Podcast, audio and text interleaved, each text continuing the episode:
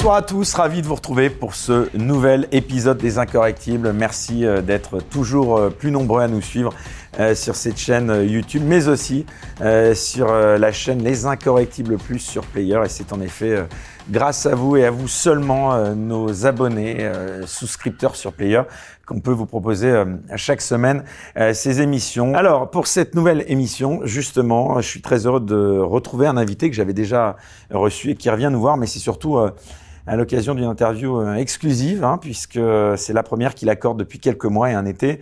On peut le dire qui fut éprouvant euh, pour lui.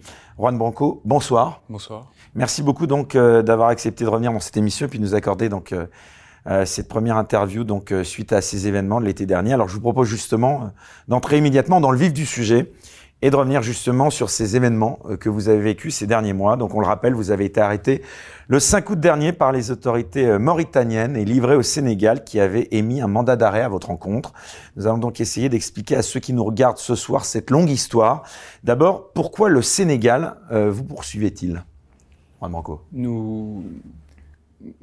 J'ai fait le choix de défendre les hommes sans monde, c'est-à-dire des personnes qui aujourd'hui, dans notre société, se retrouvent privés non seulement des moyens de production et de conditions de subsistance qui soient correctes, mais également d'un accès à, des denrées plus, virtuelles comme l'amour, comme euh, la capacité à socialisation, l'amitié, ainsi de suite, qui les détruisent de l'intérieur. Ça m'a amené à défendre les Gilets jaunes pendant de nombreuses années gratuitement, le convoi de la liberté, toute une série d'autres mouvements citoyens, Julian Assange avant cela.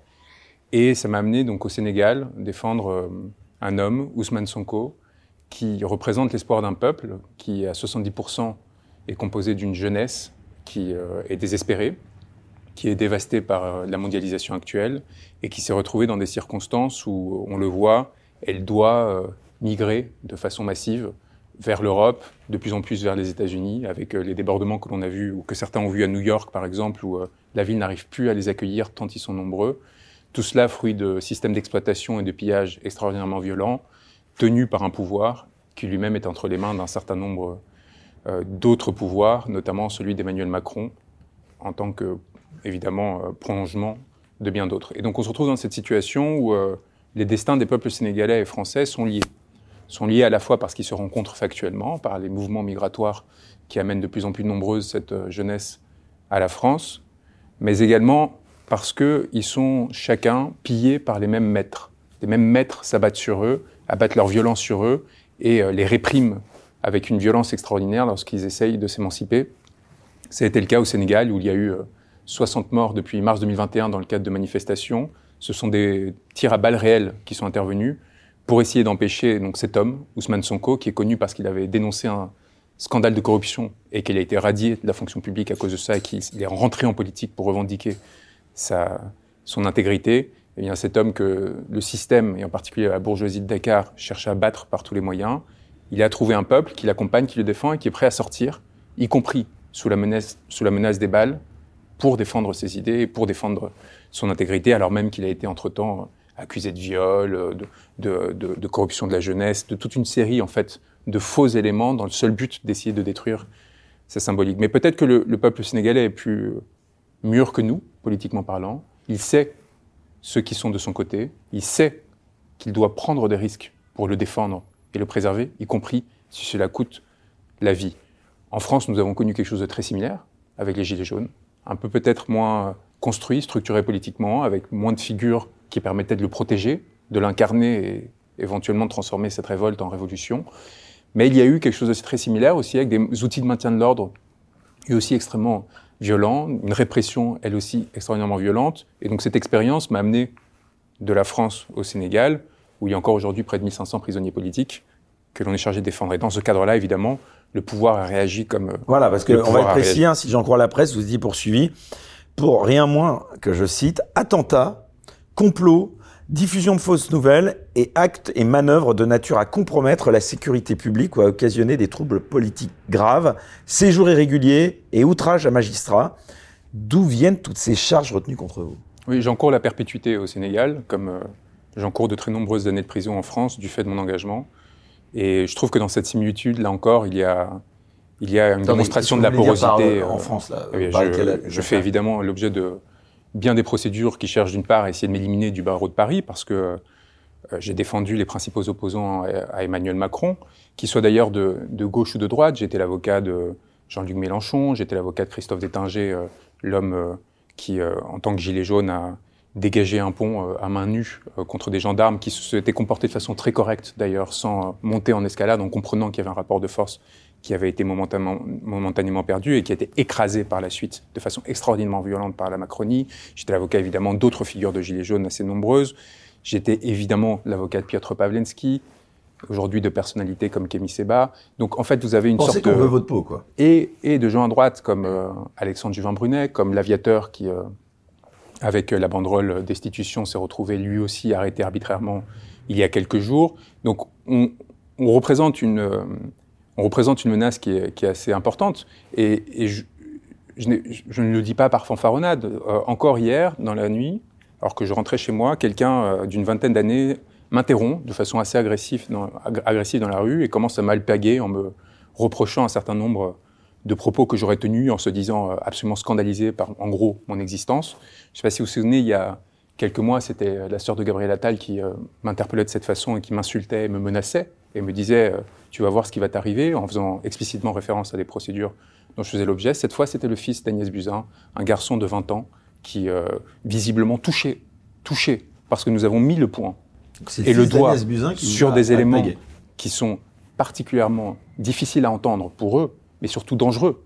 Et c'est là où il faut qu'on ait conscience collectivement de la menace que l'on représente de par la liberté que l'on a acquis, notamment grâce aux réseaux sociaux et cette capacité à contourner temporairement et de façon limitée l'emprise qu'ils avaient sur les médias dans notre pays, eh bien, cela les touche, je peux vous le dire, très profondément, au point où des membres de leur famille, lorsque vous passez devant eux, ne peuvent pas se retenir de venir vous voir pour vous menacer, vous pointer du doigt et vous dire de faire attention. Donc évidemment, évidemment que ce qui s'est passé au Sénégal est probablement la pure extension du combat que nous menons en France, non seulement d'un point de vue idéologique, comme je le racontais jusqu'ici, mais tout simplement parce qu'il y a eu utilité et instrumentalisation de ma situation au Sénégal par les autorités françaises pour tenter de m'y faire emprisonner. Rappelez-vous que si j'étais poursuivi au Sénégal, c'est parce que 48 heures avant, le Quai d'Orsay publiquement annonçait qu'il me poursuivait parce que j'avais révélé que des agents français avaient participé à cette répression meurtrière contre le peuple sénégalais.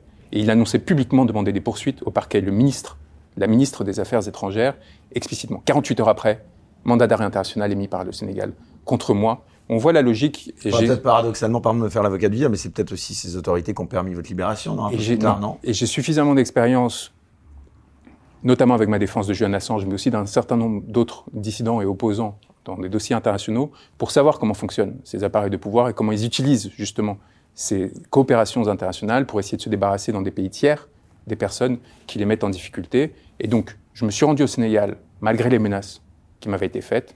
J'ai donné une conférence de presse parce qu'au même moment, ah, mon client, la provocation, ça. Au même moment, mon client venait d'être arrêté. Ousmane Sonko, favori pour les élections présidentielles de février 2024, venait d'être arrêté, vous savez pourquoi? Pour vol de téléphone portable. C'est un communiqué de presse du procureur à Dakar qui l'accuse d'être une sorte de Romanichel qui, à un moment donné, viendrait euh, voler, et pardonnez-moi pour, euh, évidemment, pas stigmatisante, mais euh, dans le sens commun du terme.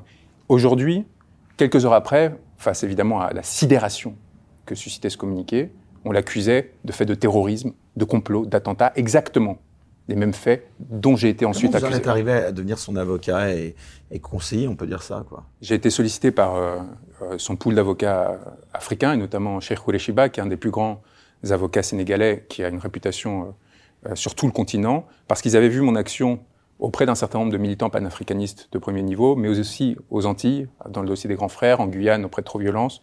On a un combat qui aussi est inquiétant pour le pouvoir en France, parce qu'il touche à l'ensemble des bordures de ce qui reste de cette forme d'exploitation qu'a construit euh, notre pays ces dernières décennies et qui le rend toujours plus détestable pour une partie de la population qui se voit exploitée du fait de ces, euh, de ces systèmes d'oppression. Et ce que je veux rappeler au peuple de France, c'est que, en tant que peuple, il n'a pas à avoir honte de son histoire parce que son histoire a été façonnée par les mêmes qui aujourd'hui l'exploitent et le pille. Donc ce n'est pas le peuple français qui est mis en danger et à chaque fois et qui est remis en question, c'est à chaque fois ce que répètent, y compris nos adversaires les plus farouches, c'est ce système de corruption oligarchique que l'on connaît, y compris ici, et qui est alimenté par le pillage de nos extérieurs et qui vient ensuite renforcer sa capacité d'oppression sur notre peuple à nous. Et c'est dans cette euh, dimension nécessairement internationale du combat que l'on mène que j'ai été amené à m'impliquer euh, euh, fin mars dans la défense d'Ousmane Sonko. À mon arrivée, la première fois, pour l'assister dans une procédure, j'ai été refoulé par des hommes en armes et renvoyé à Paris, expulsé en, mai, en, mars, pardon. Nous avons fait une communication en Cour pénale internationale en juin. En juillet, Macky Sall était obligé de, donc le président actuel était obligé de renoncer à un troisième mandat grâce à notre pression. Là aussi, dans une similarité de forme par rapport à ce qui va se passer en France et avec la volonté qu'a Emmanuel Macron, qu'il a exprimé il y a quelques semaines de faire un troisième mandat et qu'il tente de mettre en œuvre par tout moyen, notamment en tentant d'absorber la droite au Sénat pour permettre une réforme constitutionnelle qui, qui l'y ouvrirait. Au Sénégal, la même mécanique était en œuvre. Nous avons réussi à l'empêcher dix jours plus tard, grâce à cette communication complémentaire internationale notamment. Dix jours plus tard, j'avais un mandat d'arrêt contre moi. Vous pouvez nous remettre en mémoire la situation politique au Sénégal Vous diriez que c'est une dictature, vous? Aujourd'hui, c'est une dictature pour une raison très simple. Aucune manifestation, si ce n'est pour soutenir le candidat du pouvoir, n'est autorisée. 1500 prisonniers politiques. La prison où j'ai été à Rebus, dans le centre de, Dakar, à la Corniche, à quelques centaines de mètres de la présidence de la République, ce sont des, anciennes écuries qui ont été aménagées pour accueillir 600 prisonniers. Il y en a aujourd'hui 3000. On parle de surpopulation carcérale en France parce qu'il y a 150% euh, d'occupation. Là, on a 5 fois plus de prisonniers que de places disponibles dans d'anciennes écuries. Donc vous imaginez déjà les, les, qualités de ces dites places. Il y a des chambres de 50 à 60 mètres carrés où les gens s'entassent à 200. C'est-à-dire qu'ils ne peuvent pas dormir allongés, ils doivent faire des tours en se mettant dos à dos pour dormir les uns sur les autres par quart, par quart. On est avec une latrine pour 200 personnes. Ces personnes-là, ce sont des élus, ce sont euh, des médecins, ce sont des cadres, ce sont des personnes qui sont sanctionnées du fait de leur engagement politique et qui sont mêlées à des violeurs, à des trafiquants, à des meurtriers, et qui ont réussi.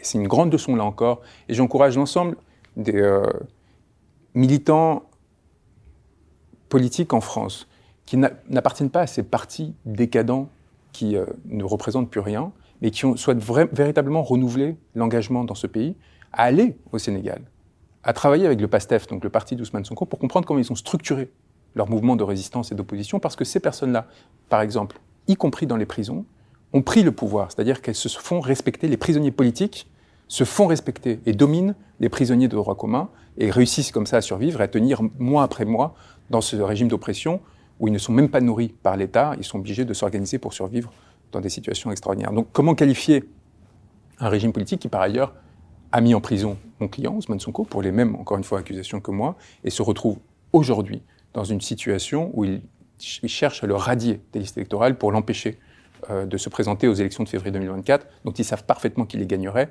Sauf que là encore, on est dans une situation similaire à la France. Le problème n'est pas tant Macky Sall, le président actuel, ou son candidat euh, Amadouba, qui était son premier ministre, que les intérêts d'une classe qui tout entière sont menacés par cet homme. Parce qu'il a décidé de tirer à vue sur l'ensemble de ces gens-là, parce qu'il sait que c'est eux qui empêchent les Sénégalais de s'émanciper et de cesser de vivre dans la pauvreté. Macron, Macky Sall ou pas Macky Sall est évidemment une construction de la France-Afrique par excellence. Il a été fabriqué par notre pays pour prendre euh, le pouvoir. Il, a, il, ne connaît pas son pays. C'est quelqu'un qui a passé sa vie entre cabinets. sur ce euh, qui se passe au Sénégal Non, la France l'accompagne. La France le soutient. La France, encore une fois, a initié les poursuites contre moi dans l'espoir, dans l'espoir que je serais paralysé dans un premier temps, puis éliminé, que ce soit au Sénégal ou dans les La France n'a rien fait pour empêcher mon enlèvement en Mauritanie par des hommes cagoulés qui m'ont menotté et cagoulé à mon tour pour me donner à des civils sénégalais en tout cas des hommes qui n'avaient pas d'armes et qui n'avaient pas de titre à le faire, qui eux-mêmes m'ont traîné au Sénégal pour me faire enfermer. Et je pense que les autorités françaises avaient grand désir que je passe des mois ou des années dans cette prison. Ils ne s'attendaient pas à la réaction populaire extraordinaire après 20 000 signatures en 24 heures d'une pétition avec le barreau de Paris qui s'est mobilisé de façon assez surprenante et toute une série d'autres mobilisations aussi de chancelleries occidentales qui sont peut-être moins corrompues que euh, l'État français et qui ont immédiatement saisi la communauté internationale et les autorités sénégalaises en leur en les, prévenant des dangers qu'ils encouraient à faire arrêter un, avocat du fait de sa représentation, de ses actes de représentation de son client qui lui-même était un homme politique et un opposant. Enfin, quand même, pardon, Juan Banco, mais malgré le mandat d'arrêt qui pesait sur vous, vous êtes donc tout de même entré au Sénégal de façon clandestine Non, je suis rentré de façon légale et j'y suis allé pour défendre un homme qui m'avait demandé et qui lui-même risquait la perpétuité. Donc j'y suis allé pour faire honneur à vous ma robe. attendiez pas à être arrêté, honnêtement Je, Vous avez pas, pas je- je n'ai pas été arrêté au Sénégal. Oui, mais enfin, je veux dire, Je n'ai pas arrêté au Sénégal et pourtant ils ont cherché. Ils sont allés perquisitionner jusqu'à des lieux mais saints vous à saviez Touba. que le risque existait, perquisitionner le groupe. à Mais vous bien sûr que, mais est-ce que, est-ce que l'on va vivre maintenant sans risque? Est-ce que l'on va renoncer à tous nos principes et à toutes nos luttes parce que euh, un pouvoir l'aurait décidé? Est-ce qu'on va se soumettre lorsque des décisions de presse, sont elle prises était- Elle était elle était. Non, elle était nécessaire. D'ailleurs, il y avait euh, des centaines de journalistes, enfin des dizaines de journalistes, pardon, sénégalais en face de nous. Ça a été répercuté dans le monde entier. Et il y avait des forces de police extérieures qui ne savaient pas quoi faire. Vous savez pourquoi? Parce que contrairement à ce qui avait été annoncé, il n'y avait pas de mandat d'arrêt contre moi. C'était une pure mesure d'intimidation. Il n'a été mis que dans la foulée. Et ils ont cherché à m'arrêter parce que j'étais au Sénégal, parce que j'ai, pour m'empêcher de représenter mon client. Et ce que l'on a fait euh, à travers ce déplacement, c'était de montrer qu'il y avait une tentative de violation des droits d'Ousmane Sonko qui était absolument intolérable et qu'il y avait une complicité extraordinaire dans cette situation. Ils voulaient me mettre dans un étau. L'impossibilité, avec un mandat d'arrêt international, une notice rouge d'Interpol, ça signifie que vous pouvez plus voyager. Ça signifie que le seul pays qui ne peut pas vous extrader, c'est le pays auquel vous appartenez, en l'occurrence la France. C'est-à-dire qu'à chaque traversée des frontières, il y a un risque d'arrestation, et même sur votre territoire, il y a un risque à tout moment de placement en détention dans l'attente d'une potentielle extradition. Ils voulaient me faire vivre comme ils l'ont fait avec Julian Assange, avec cette menace euh, de, euh, sur, sur, sur la tête qui aurait obéré ma capacité à m'opposer, qui m'aurait intimidé, qui m'aurait amené à chercher des compromis. Et nous avons, grâce aux méthodes que j'ai notamment apprises auprès de Wikileaks, réussi à faire ce déplacement, non de façon clandestine, mais en contournant, en contournant justement tous ces obstacles qui avaient été mis en œuvre pour me mettre en difficulté, sans qu'ils le sachent, jusqu'à arriver à Dakar, ce qui n'était pas évident. Et une fois à Dakar, à rester cinq jours sans qu'ils ne puissent me trouver, sans qu'à aucun moment ils arrivent à m'arrêter, à partir pour la Mauritanie, d'où j'aurais dû pouvoir prendre un avion si les autorités françaises avaient respecté le droit, si les autorités mauritaniennes avaient respecté leurs propres droits, rentrer en France et continuer à exercer la défense de M. Sonko, que je n'avais déjà pu pas exercer exa- complètement parce qu'on m'avait empêché euh, d'aller le voir euh, dans euh, la cellule où il se trouvait.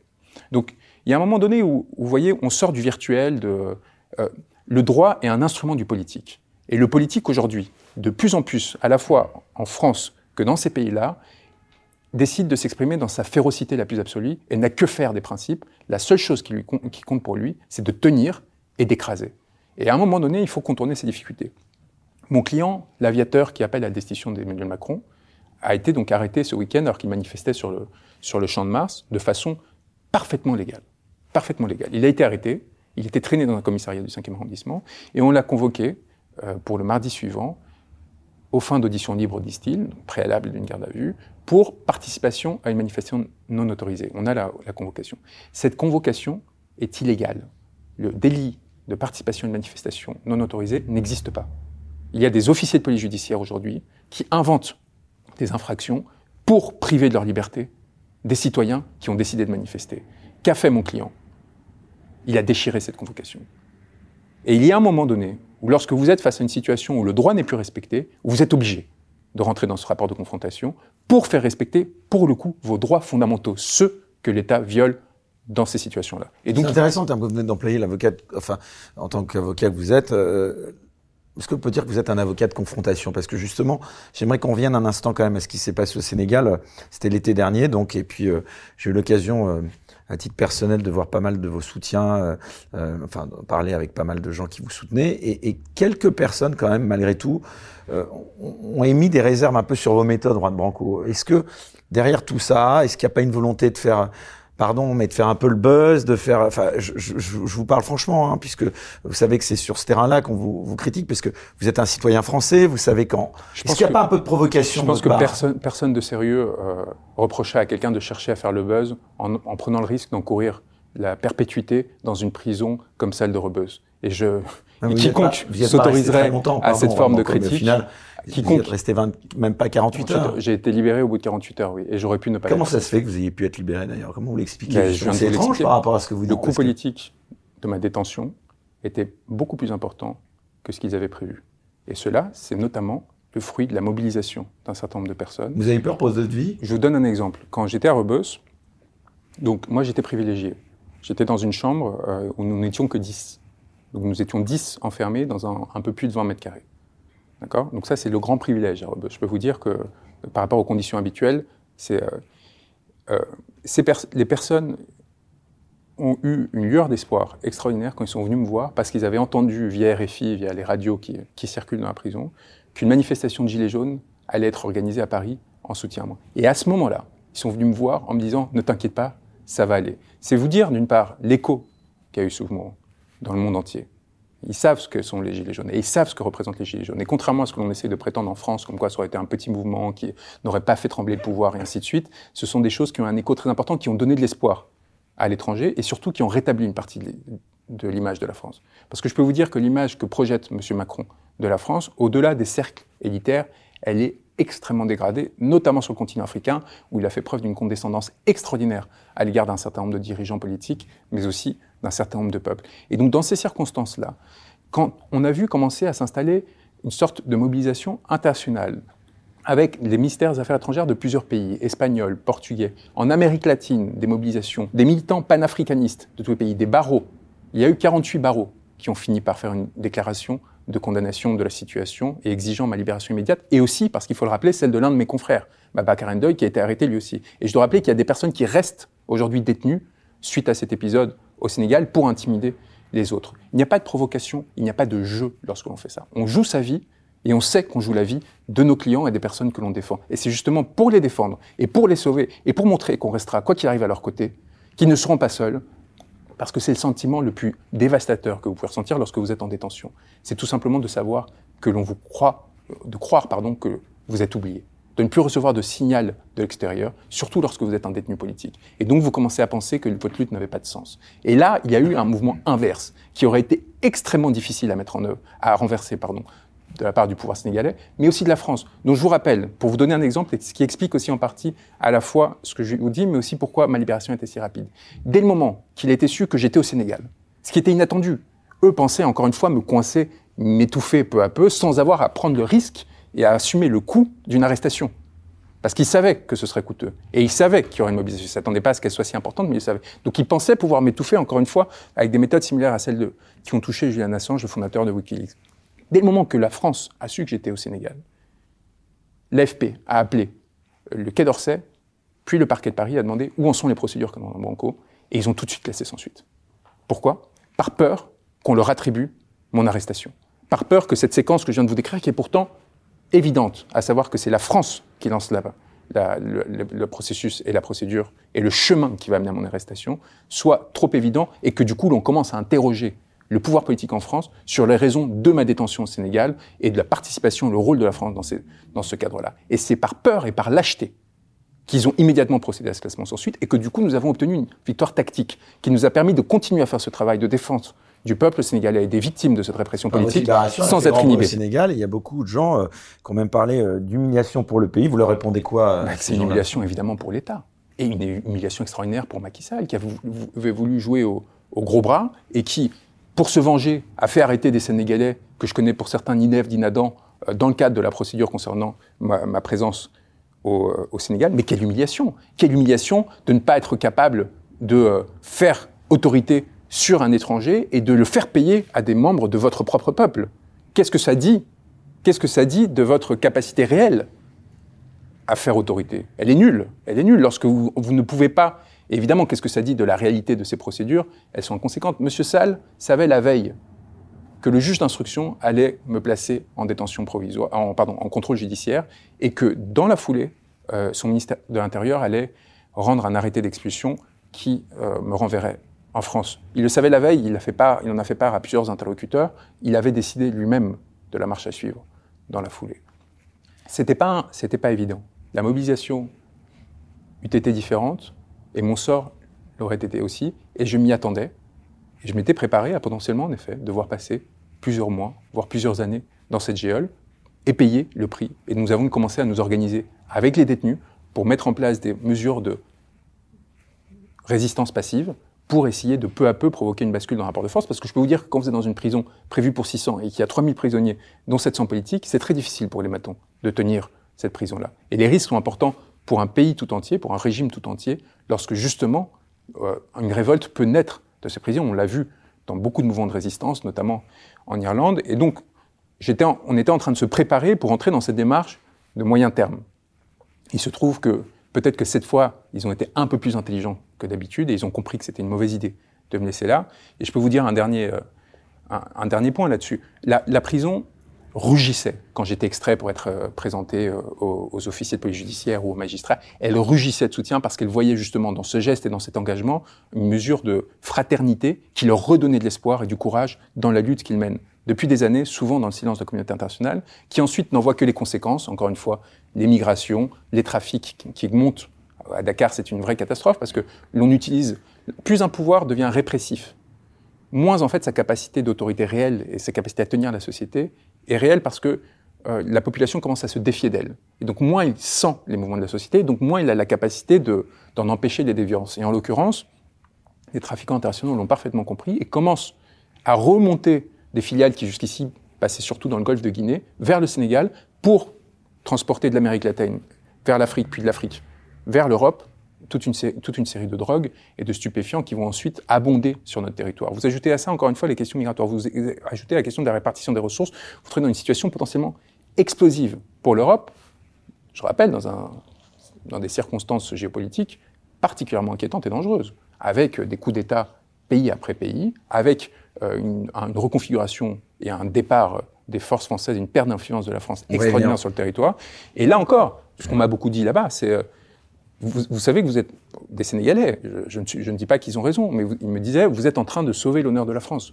Parce que vous êtes en train de montrer que c'est pas la France le problème. C'est un pouvoir français qui a fait le choix de la compromission, qui par peur, parce qu'il voit perdre son influence sur l'ensemble des territoires, eh bien, en résumé, si je vous comprends bien, puisque vous ne vous étiez pas exprimé euh, publiquement dans un média depuis cette arrestation, euh, bon, on connaît la violence de, de, vos attaques contre le gouvernement français.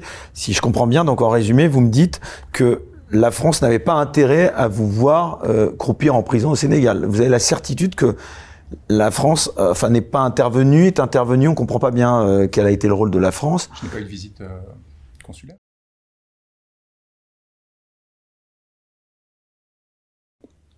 Vous connaissez beaucoup de Français qui sont détenus à l'étranger et qui n'ont pas d'assistance consulaire?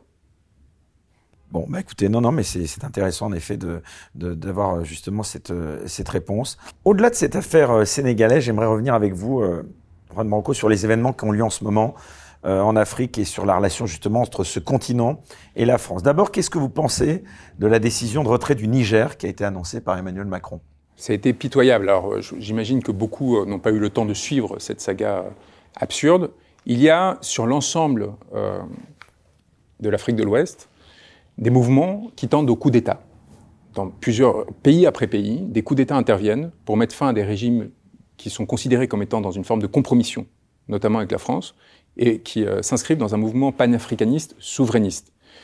Comme vous le savez, euh, c'est une humiliation pour la France. Euh, vous êtes d'accord avec ça? L'une des plus grandes figures euh, intellectuelles et politiques de l'histoire récente de l'Afrique, c'était un, un, homme militaire qui était Thomas Sankara, qui a eu ces termes qui sont d'ailleurs repris par euh, le parti d'Ousmane Sonko et le PASTEF, seule la lutte libère. Et à partir de là, en fait, est né un historique de la lutte dans ces pays qui s'inscrit de plus en plus dans un ressentiment contre la France, qui détient encore un contrôle très important, notamment sur la politique militaire, mais aussi sécuritaire euh, de ces territoires. Or, la France a violemment échoué, notamment à cause d'une décision qui avait été prise par euh, François Hollande au Mali, qui était le lancement de l'opération Barkhane, un moment où il prétendait, ce qui a été révélé comme étant faux, euh, que euh, des convois se dirigeaient vers Bamako, la capitale malienne, de djihadistes qui s'apprêtaient à prendre la capitale du Mali. On a découvert que ce n'était pas du tout le cas des années après. Et ce mensonge a été admis, y compris par les autorités françaises. Mais donc cela était prétexte à une intervention militaire sur ce territoire qui était censé sécuriser le Sahel, qui a eu des résultats de court terme importants avec l'élimination d'un certain nombre de chefs djihadistes. Sauf que c'était un copier-coller de la stratégie états-unienne qui avait été adoptée en Afghanistan et ensuite euh, dans l'ensemble de la région euh, euh, et notamment au Yémen, qui consiste à éliminer, principalement à éliminer les chefs des Katibas, les leaders djihadistes, et essayer par des opérations commando avec très peu d'effectifs, très peu d'exposition sur le terrain pour limiter les pertes humaines, de tenir la, région. Ça, ça, ne fonctionne pas du tout sur le moyen terme, et on se retrouve très rapidement avec une résurgence des effectifs djihadistes et avec un renforcement de ceci comparativement à la situation préalable à Barkhane. Vous ajoutez à ça le double jeu de l'Algérie sur la région, qui a besoin en fait, qui utilise le Sahel comme euh, un déversoir pour ses propres forces islamistes. Le pouvoir leur laisse en fait une sorte d'espace, euh, une forme d'impunité. Vous rajoutez à cela la décomposition de la Libye que l'on a mise en œuvre à travers la guerre décidée par euh, M. Sarkozy pour éliminer euh, euh, M. Kadhafi notamment, et avec des stocks d'armes massifs qui se sont déversés sur ces régions. Vous rajoutez à cela les trafics dont je vous parlais qui commencent à croître, et, et on se retrouve dans une situation où, à réseaux sociaux aidants, il y a une coagulation et, euh, et, moyens de communication aidants, une coagulation de ces forces de plus en plus importante que la France n'a pas su endiguer. Et eh bien, dès lors que la France s'est rendue responsable de la sécurité de cette région et qu'elle n'y est pas arrivée, eh bien, qu'est-ce qui se passe Tout simplement, la colère. La colère. Et paradoxalement, ces coups d'État naissent de la militarisation de la région. Quand vous allez au Sénégal ou en Mauritanie, vous avez des checkpoints tous les 10-15 km. Ces checkpoints ne sont pas du tout là pour rassurer la population. Ces checkpoints sont tenus par des, forces de police qui sont surarmées, au point où, euh, dans les véhicules de police où j'ai été euh, entraîné à plusieurs reprises, euh, les plastiques étaient encore là, tellement en fait le renouvellement de la flotte de véhicules est rapide, et vous avez des personnes qui sont habillées comme, enfin pardon, équipées comme des forces du GIGN, de façon disproportionnée. Ces forces-là, c'est des fonds européens qui ont été déversés de façon massive parce que l'obsession européenne par rapport à cette région se réduit aux questions migratoires, mais d'un point de vue purement policier, et à la question djihadiste. C'est les deux seules choses qui nous intéressent. Sauf que les populations n'en bénéficient pas du tout.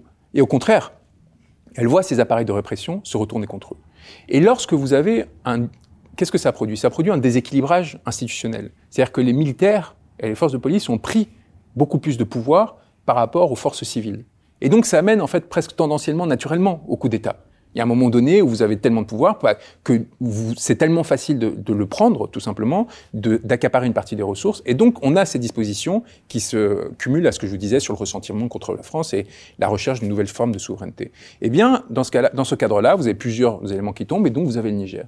Et là, la France, qui s'est fait humilier, hein, au Mali, au Burkina, ça ne, cesse, qui voit en fait tomber les uns après les autres euh, euh, son précaré, dit au Niger, non, là, ça suffit ça suffit. Et Macron, qui a dévasté la politique diplomatique justement, de la France. regard vous portez sur justement cette diplomatie d'Emmanuel Macron? C'est un échec absolu, mais depuis, euh, depuis le premier mandat, j'ai n'ai cessé de rappeler, parce que c'est systématiquement invisibilisé par les médias, et comme on n'en sent pas les conséquences directes en tant que Français, c'est plus, difficile de juger là-dessus que sur la politique économique, sur l'inflation, sur ces, on, on, si on n'est pas informé médiatiquement, on s'en rend pas compte. Mais la réalité est que la France s'est ridiculisée sur un nombre de dossiers incalculables évidemment, la question ukrainienne était euh, cette séquence euh, délirante au premier semestre 2022 avant l'élection avec Poutine sur la question ukrainienne était, euh, était complètement absurde. Mais elle continue, en fait, de commettre erreur sur erreur. La politique africaine, nous avions prévenu, étant un échec majeur dans celle-ci parce que l'Afrique est ce qui a permis à la France de continuer à jouer dans la cour des grands ces dernières décennies. Et les Africains le savent bien.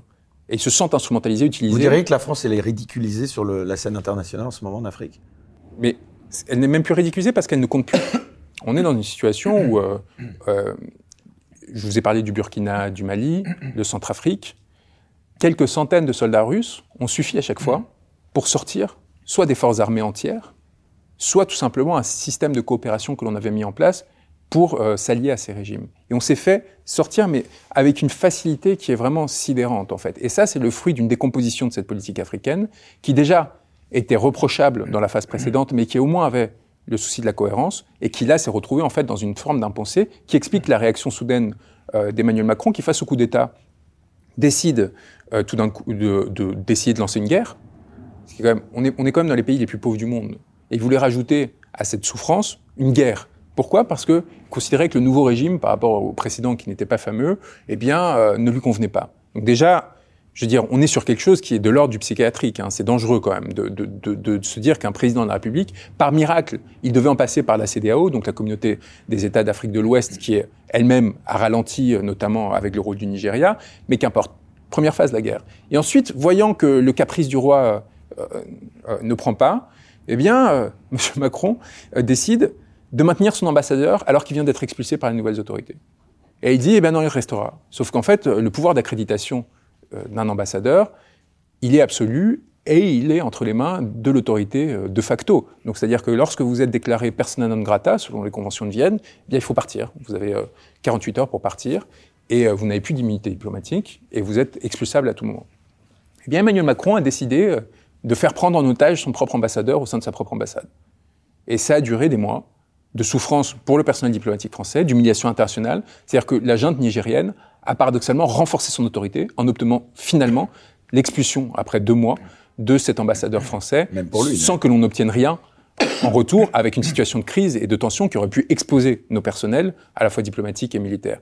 Et on se retrouve aujourd'hui dans une situation où la France, oui, a fini de perdre son autorité euh, de cette façon-là. Et cet impensé, vraiment, il se traduit dans l'ensemble euh, des pays de la sous-région.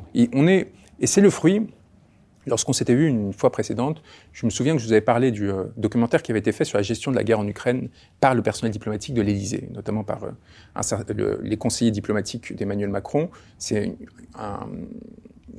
une vidéo qui avait été, pardon, un documentaire qui avait été diffusé sur France Télévisions, et on les voyait dans les coulisses gérer notamment les appels euh, téléphoniques avec, euh, avec Poutine. Le documentaire avait fait polémique parce qu'on les avait diffusés justement, alors qu'en violant justement le secret qui évidemment doit s'appliquer aux conversations entre chefs d'État. Et depuis, il n'y a plus de conversations entre Poutine et Macron. Et ce que l'on notait, c'était la médiocrité de notre personnel diplomatique. C'est-à-dire qu'on est au sommet de l'Élysée et ces personnes, visiblement, ne comprenaient même pas ce qu'elles faisaient. Et là, c'est un symptôme plus général d'un effondrement de la qualité de notre classe dirigeante. C'est-à-dire que on est sur une situation où notre pays s'est rétréci, où la médiocrité s'est généralisée, ce qui explique un peu le désarroi des Français et leur absence de volonté de participer aux élections, et ainsi de suite, c'est qu'ils voient bien que ce n'est pas une question d'alternative politique, c'est une question d'offre générale, de qualité de direction. Et donc là, il n'y a pas de vision.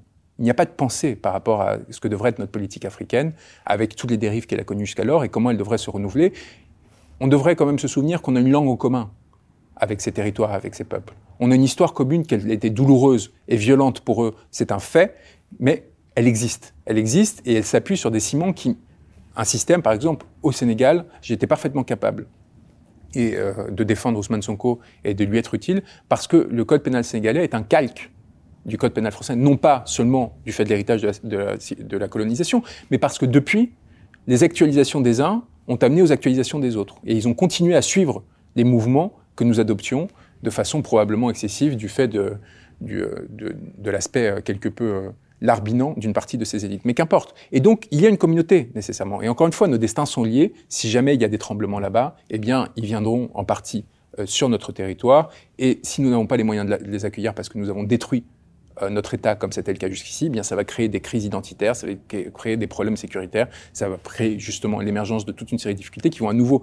accroître les tensions entre les forces politiques et les partis des sociétés françaises, et artificiellement entre gauche, droite et ainsi de suite, des débats euh, sur toute une série de sujets qui sont sans intérêt. Et vous, Juan Branco, justement, qui avez étudié le personnage, hein, je parle bien sûr d'Emmanuel Macron, comment vous expliquez euh, ces échecs à répétition sur la scène euh, diplomatique et cette capacité à placer la France dans des situations embarrassantes, d'ailleurs pas seulement en Afrique hein? Je vais peut-être être... que les Français qui m'écoutent me pardonnent, mais France, Emmanuel Macron a un provincialisme très marqué très marqué. Euh, C'est-à-dire Qui a trait à sa condition bourgeoise d'Amiens.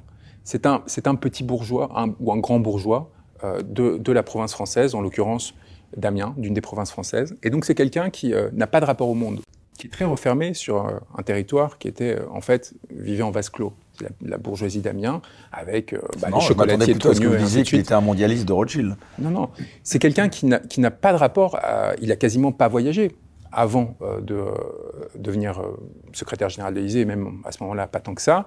Il n'a même pas été, il avait été choisi pour être un young leader, mais il n'a pas pu le faire parce que sa carrière politique le prenait déjà. Donc c'est quelqu'un qui en fait a un rapport purement virtuel au reste du monde. Il n'a jamais été confronté à d'autres civilisations, à d'autres cultures. Le mondialisme, ce que vous décrivez comme le mondialisme, c'est justement un rapport de surface au peuple. C'est des gens qui se ressemblent tous, qui ont en fait les mêmes caractéristiques élitaires, c'est-à-dire qui ont les mêmes codes, la même façon de s'habiller, la même façon de manger, les mêmes centres d'intérêt commun. les mêmes études. Cette mondialisation, voilà, cette mondialisation par le, par, euh, par le haut, elle n'a rien à voir avec le monde. Elle n'a rien à voir avec la réalité et avec la capacité du coup à comprendre les différences culturelles, civilisationnelles et ainsi de suite. Emmanuel Macron, c'est exactement ça. C'est quelqu'un qui euh, a ce sentiment de supériorité un peu fat que Flaubert décrivait euh, dans, ses, dans ses romans, en, en, décrivant encore une fois une certaine bourgeoisie de province. Il a cette arrogance euh, du prince premier qui, justement, n'ayant pas été confronté à l'altérité, ne se rend pas compte à quel point il est médiocre. Vous voyez, parce qu'il a été toujours pouponné par un petit système qui l'a protégé, qui lui a mis des œillères pour lui donner une sorte de confiance en lui suffisante pour pousser leurs intérêts avec lui, justement. Et il a derrière cette confrontation, ce sentiment de toute-puissance un peu ridicule, qui euh, l'amène à, à, prendre des décisions impulsives, presque infantiles. Vous voyez, une forme d'immaturité là qui, qui l'amène justement à, à, des catastrophes. Parce que les intérêts de la France, encore une fois, ce que l'on voit à l'échelle nationale euh, n'est rien comparé à, aux difficultés que l'on s'est créées à l'international, ne serait-ce que parce qu'il n'y a pas de contre-pouvoir sur les questions internationales. Parce que justement, le système français a été fait pour amener à la tête de l'État des personnes qui avaient une expérience, une sorte d'ancrage dans le réel suffisamment important, et évidemment, de préférence, une expérience internationale, pour les amener à ne pas commettre d'erreurs trop massives. Et surtout, euh, moi, quand j'étais au Quai d'Orsay, euh, j'ai découvert, donc j'étais très jeune, ce qu'on appelle la position constante. C'est un dogme. La position constante de la France, c'est en gros la euh, euh, position que l'on a théorisée sur un domaine, sur un sujet en particulier, et que l'administration fait sienne, et qui ne peut être changée qu'après tout un processus qui va justement euh, justifier qu'on bascule d'un point de l'autre. Et ça, ça crée une constance dans nos relations avec les autres, et une sorte d'identité de notre pays qui permet de défendre nos intérêts, et ainsi de suite. Emmanuel Macron arrive sans cette culture, sans cette connaissance, et avec une sorte de suffisance et encore une fois, d'une médiocrité d'accompagnement dans, son personnel, qui elle-même est le fruit euh, euh, de la décadence que, connaît notre pays, eh bien, et du manque d'exigence qui s'applique, encore une fois, sur ces supposées élites, qui elle-même est le fruit de, l'effondrement de, l'éducation nationale. J'ai encore appris là qu'on prévoyait de supprimer 2500 postes de professeurs euh, dans l'éducation nationale pour le budget qui vient. Alors on justifie ça par l'évolution démographique. Sauf que aujourd'hui, les classes de lycée sont plus saturées que jamais, et ça va continuer à s'aggraver du ce fait. On a déjà supprimé l'année dernière des postes d'enseignants. Comment est-ce qu'on peut justifier cela alors que l'on voit même, on voit bien que l'éducation nationale s'effondre complètement Et donc ça provoque quoi? Ça provoque un resserrement des élites sur elles-mêmes parce que quand on est bourgeois, on va plus mettre euh, ses enfants dans l'école publique. On voit bien que euh, l'écart commence à devenir trop important. Et du coup, un effet négatif, au-delà de la question de la mixité sociale chère à la gauche, c'est que la concurrence ne se fait que sur un terreau toujours plus réduit.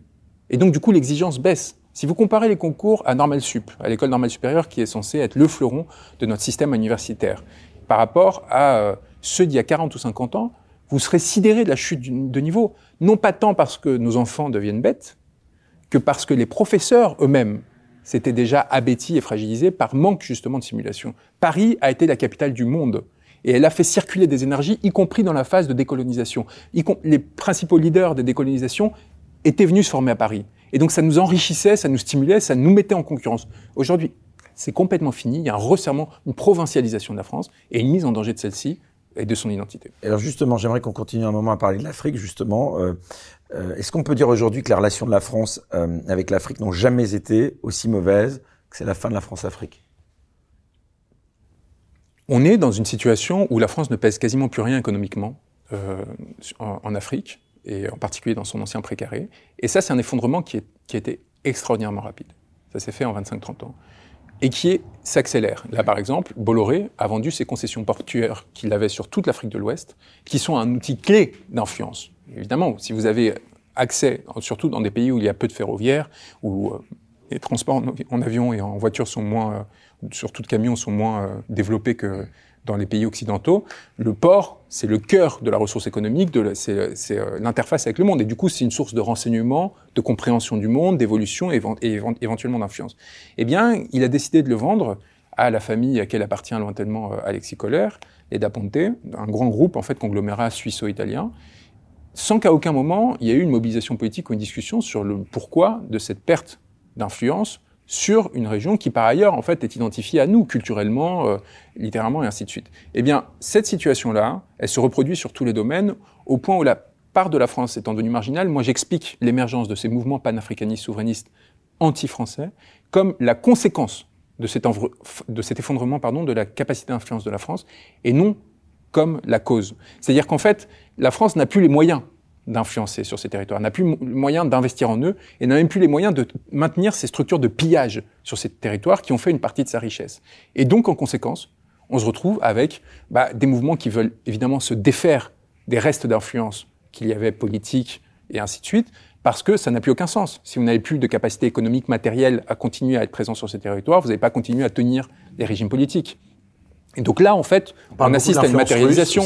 et donc, propagande russe. Mais c'est ce qui permet à des Russes à quelques centaines, alors qu'ils parlent pas la langue, alors qu'ils n'ont aucune expérience euh, euh, du terrain, alors qu'ils n'ont plus du tout les réseaux qui existaient euh, sous l'URSS, qui étaient liés justement au, au réseau de solidarité communiste, qui faisait qu'il y avait beaucoup de leaders dans les années 50, 60, 70 qui allaient par exemple à l'université Patrice Lumumba à Moscou pour se former, pour ensuite revenir sur les territoires africains pour faire la lutte, pour mettre en œuvre leur lutte. Eh bien, ça permet à la Russie avec trois techniques et demie de désinformation, euh, quelques, quelques, quelques unités militaires, de nous sortir et de substituer notre domination à la leur sans permettre au peuple de s'émanciper. Alors, il y a des personnes comme Kémy Seba qui ont une position différente. Je suis très fier d'ailleurs d'être. Vous êtes son avocat. Euh, de, oui, de, de, le connaître parce que c'est quelqu'un qui m'a beaucoup beaucoup appris malgré un parcours qui a été euh, euh très très très particulier. C'est quelqu'un qui a qui a développé une pensée euh, très profonde sur ces questions-là, qui est une des personnes les plus savantes que je que je connais sur justement la question de l'identité noire, de la lutte panafricaniste et ainsi de suite, et qui m'a ouvert beaucoup de chemin intellectuellement à ce niveau-là.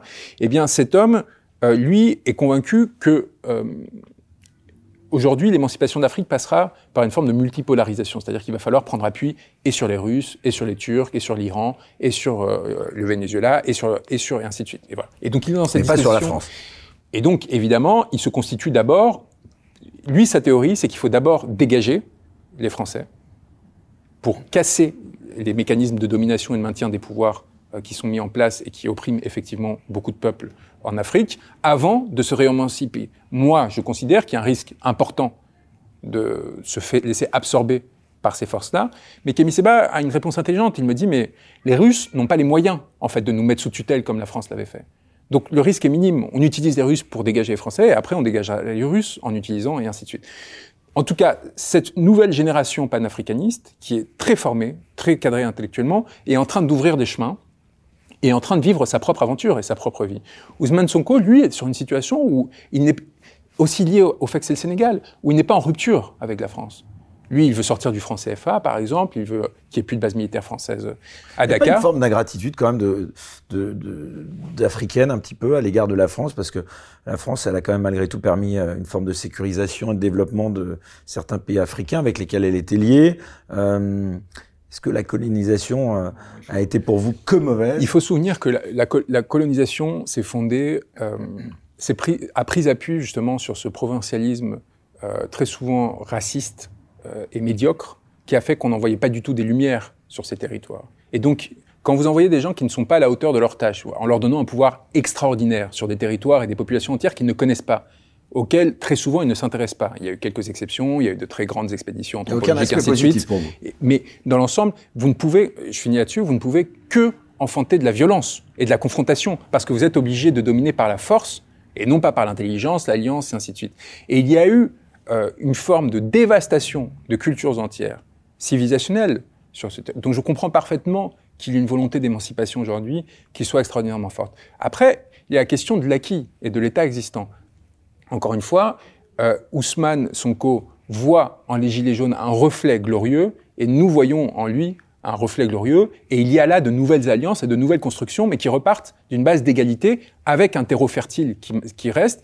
Le Sénégal a été un des principaux vecteurs et reste un des principaux vecteurs de la richesse de la langue française, par exemple. Et on n'imagine pas la perte pour la France à ce que la francophonie soit en train de s'effondrer sur ces territoires. Et elle s'effondre vraiment. Alors nos diplomates s'en rendent pas compte, parce qu'ils sont là dans leur cocktail, et toujours avec les élites euh, euh, france-africaines qui, elles, évidemment, demeurent... Vous l'avez constaté, vous, Mais bien sûr, on le voit sur, sur place, sur le terrain, parce que ça aussi, c'est une des choses extraordinaires, c'est que pendant ces cinq jours où j'étais au Sénégal, alors j'étais recherché par toutes les forces de police du pays, le peuple était avec nous. Donc, en fait, non seulement on n'était pas dénoncé, mais j'ai pu en fait aller de lieu en lieu pour rencontrer des personnes, pour voir en fait comment se, se, se situaient euh, les individus. Et c'est quelque chose que j'ai déjà vu dans d'autres déplacements euh, ces dernières années, de longs voyages que j'ai faits et des enquêtes que j'ai pu mener journalistiquement au Centrafrique, au Kivu, donc à l'est du Congo, et ainsi de suite. Il y a un effondrement très important, en effet, de la francophonie par le bas du peuple. Parce que, encore une fois, qui, est en train d'être accéléré, parce que maintenant on en parle comme de la langue du maître, ainsi de suite, alors que très longtemps, ça a été une langue de distinction. Par les Français, c'était la garantie de pouvoir accéder à un certain nombre de, fonctions publiques, enfin de, postes dans la fonction publique, ainsi de suite. Aujourd'hui, il y a une substitution du français par l'anglais et évidemment par les langues locales. Alors les langues locales, c'est plutôt enrichissant parce que ça, il y a, plus de 25 langues officielles au, Sénégal. Euh, ça, ça, crée de la diversité et ça, ça fait contrepoids à cette sorte de, de bulldozer euh, de la mondialisation qui est en train d'écraser toutes les cultures à tous les niveaux, et ça permet d'enraciner à nouveau. Vous voyez, ça, ça, ça... Par contre, euh, cette perte du français au profit de l'anglais ou même de langues vernaculaires comme le swahili en, en, en Afrique centrale, eh bien, je pense que c'est euh, euh, assez, euh, assez désolant parce qu'encore une fois, il faut, il faut vraiment ne pas oublier que ça a été un terreau et ça reste un terreau fertile extraordinaire pour faire évoluer la langue, de la même façon qu'aujourd'hui on est en combat en Martinique pour faire reconnaître le créole comme langue qui soit utilisable comme le français par les administrations et ainsi de suite. Du créole naissent des innovations linguistiques qui ravivent le français, qui l'enrichissent de la même façon que l'anglais est enrichi au quotidien par euh, les millions de personnes qui parlent à la fois l'anglais et une autre langue et qui créent et inventent de nouveaux néologismes. Et ça, on est en train de le perdre parce que là encore, on est en train de se resserrer sur notre propre territoire, toujours moins en interaction avec le reste du monde, si ce n'est à travers ces dispositifs mondialistes qui sont particulièrement catastrophiques, qui nous amènent à la création parce que cette mondialisation, c'est ça qui crée les ZAC, les zones d'activité commerciale, ces sortes d'horreurs qu'il y a autour des villes euh, moyennes aujourd'hui en France. C'est euh, la, massification de la production, son internationalisation, et c'est l'exact inverse de ce qu'on défend, nous, en tout cas, avec, avec cette lutte au Sénégal et ailleurs, parce qu'encore une fois, on est, on est engagé sur plusieurs terrains. Et moi, ce que je cherche à faire, c'est l'équilibre entre évidemment une lutte pour l'émancipation ah et d'accompagnement. Quelle devrait être, selon vous, la politique de la France et voilà, Et en tant que Français, euh, évidemment la volonté de faire que mon pays puisse retrouver un chemin euh, qui lui permette de rester en contact. Et eh bien, le chemin, en tout cas, il passe par une lutte des peuples et une association des peuples avant éventuellement qu'on en arrive à un niveau, à un niveau d'État. En tout cas, c'est le nouveau terrain de jeu des grandes puissances, l'Afrique aujourd'hui, ce que vous diriez? C'est pas nouveau. Euh, c'est juste qu'en fait, pendant très longtemps, ça a été fossilisé. Et euh, en gros, les États-Unis déléguaient à la France la gestion de l'Afrique de l'Ouest et d'une partie de l'Afrique centrale, euh, en échange de quoi la France pouvait notamment maintenir son rang dans les négociations internationales, au Conseil de sécurité, son, son, son siège de monde permanent. Et les États-Unis sont en train de voir que la France n'est plus capable de le faire. D'ailleurs, au Niger, les États-Unis n'avaient pas du tout la même position que la France parce qu'ils voulaient maintenir la base militaire et ils sentaient bien que s'ils s'alignaient sur la France, ils allaient se faire sortir au profit des Russes, au profit des Chinois, et ainsi de suite. Et donc il y a une forme de désolidarisation qui commence à se mettre en place entre euh, le bloc, au sein du bloc occidental, parce qu'on voit que la France n'est plus capable, de la même façon qu'elle n'est plus capable de générer des élites, entre guillemets, qui soient euh, talentueuses, du fait de l'excès de corruption euh, qui, qui, la nourrit, eh bien, n'est plus capable, évidemment, par ricochet, de tenir sa position à l'international. on voit quand même tous ces coups d'État en Afrique. Est-ce que l'Afrique, elle n'a pas un problème avec la démocratie? Non, parce que quand, quand en fait, des quand il y avait des systèmes démocratiques à l'occidental, et qu'on fait, on faisait mine de, de s'en féliciter. occidentale, la démocratie euh, alors là, vous me posez une question qui, euh, à laquelle je ne peux pas répondre à la légère. Euh, si démocratie, vous le prenez au sens étymologique du terme, c'est-à-dire pouvoir du peuple, non. Très clairement, euh, les peuples cherchent, et ça, ça fait partie des mouvements. Il ne faut pas oublier que les coups d'État en Afrique se doublent à chaque fois, donc un pouvoir militaire et un Conseil national de transition qui, lui, est censé représenter la diversité de la société civile. Et il y a une sorte de tentative d'équilibrage entre les deux, dont le devenir est très incertain. Ça pourra basculer d'un côté ou de l'autre. Ce que je sais, c'est qu'aujourd'hui, euh, les euh, régimes putschistes d'Afrique de l'Ouest ont bien moins de détenus politiques qu'au Sénégal, qu'en Mauritanie, que dans les régimes que nous considérons comme étant euh, nos alliés. Donc, je ne dis pas euh, qu'il faut pour autant aller vers cette forme-là, mais il y a un moment donné quand votre démocratie est corrompue. Et ça, c'est une leçon aussi pour la France. Quand, ce que l'on appelle démocratie cette démocratie supposément représentative, qui passe par euh, les élections législatives de députés qui vont porter, sont censés porter la parole du peuple, et ainsi de suite, n'est plus fonctionnelle. Parce que le contrôle sur les médias par euh, les classes dominantes est trop important. Parce que la possibilité de se présenter pour un quelconque citoyen, une force citoyenne, euh, est impossible. Les Gilets jaunes, combien, combien de soutien à la population? À un moment, 80%. Combien de personnes mobilisées? Des centaines de milliers. Combien d'élus? Zéro.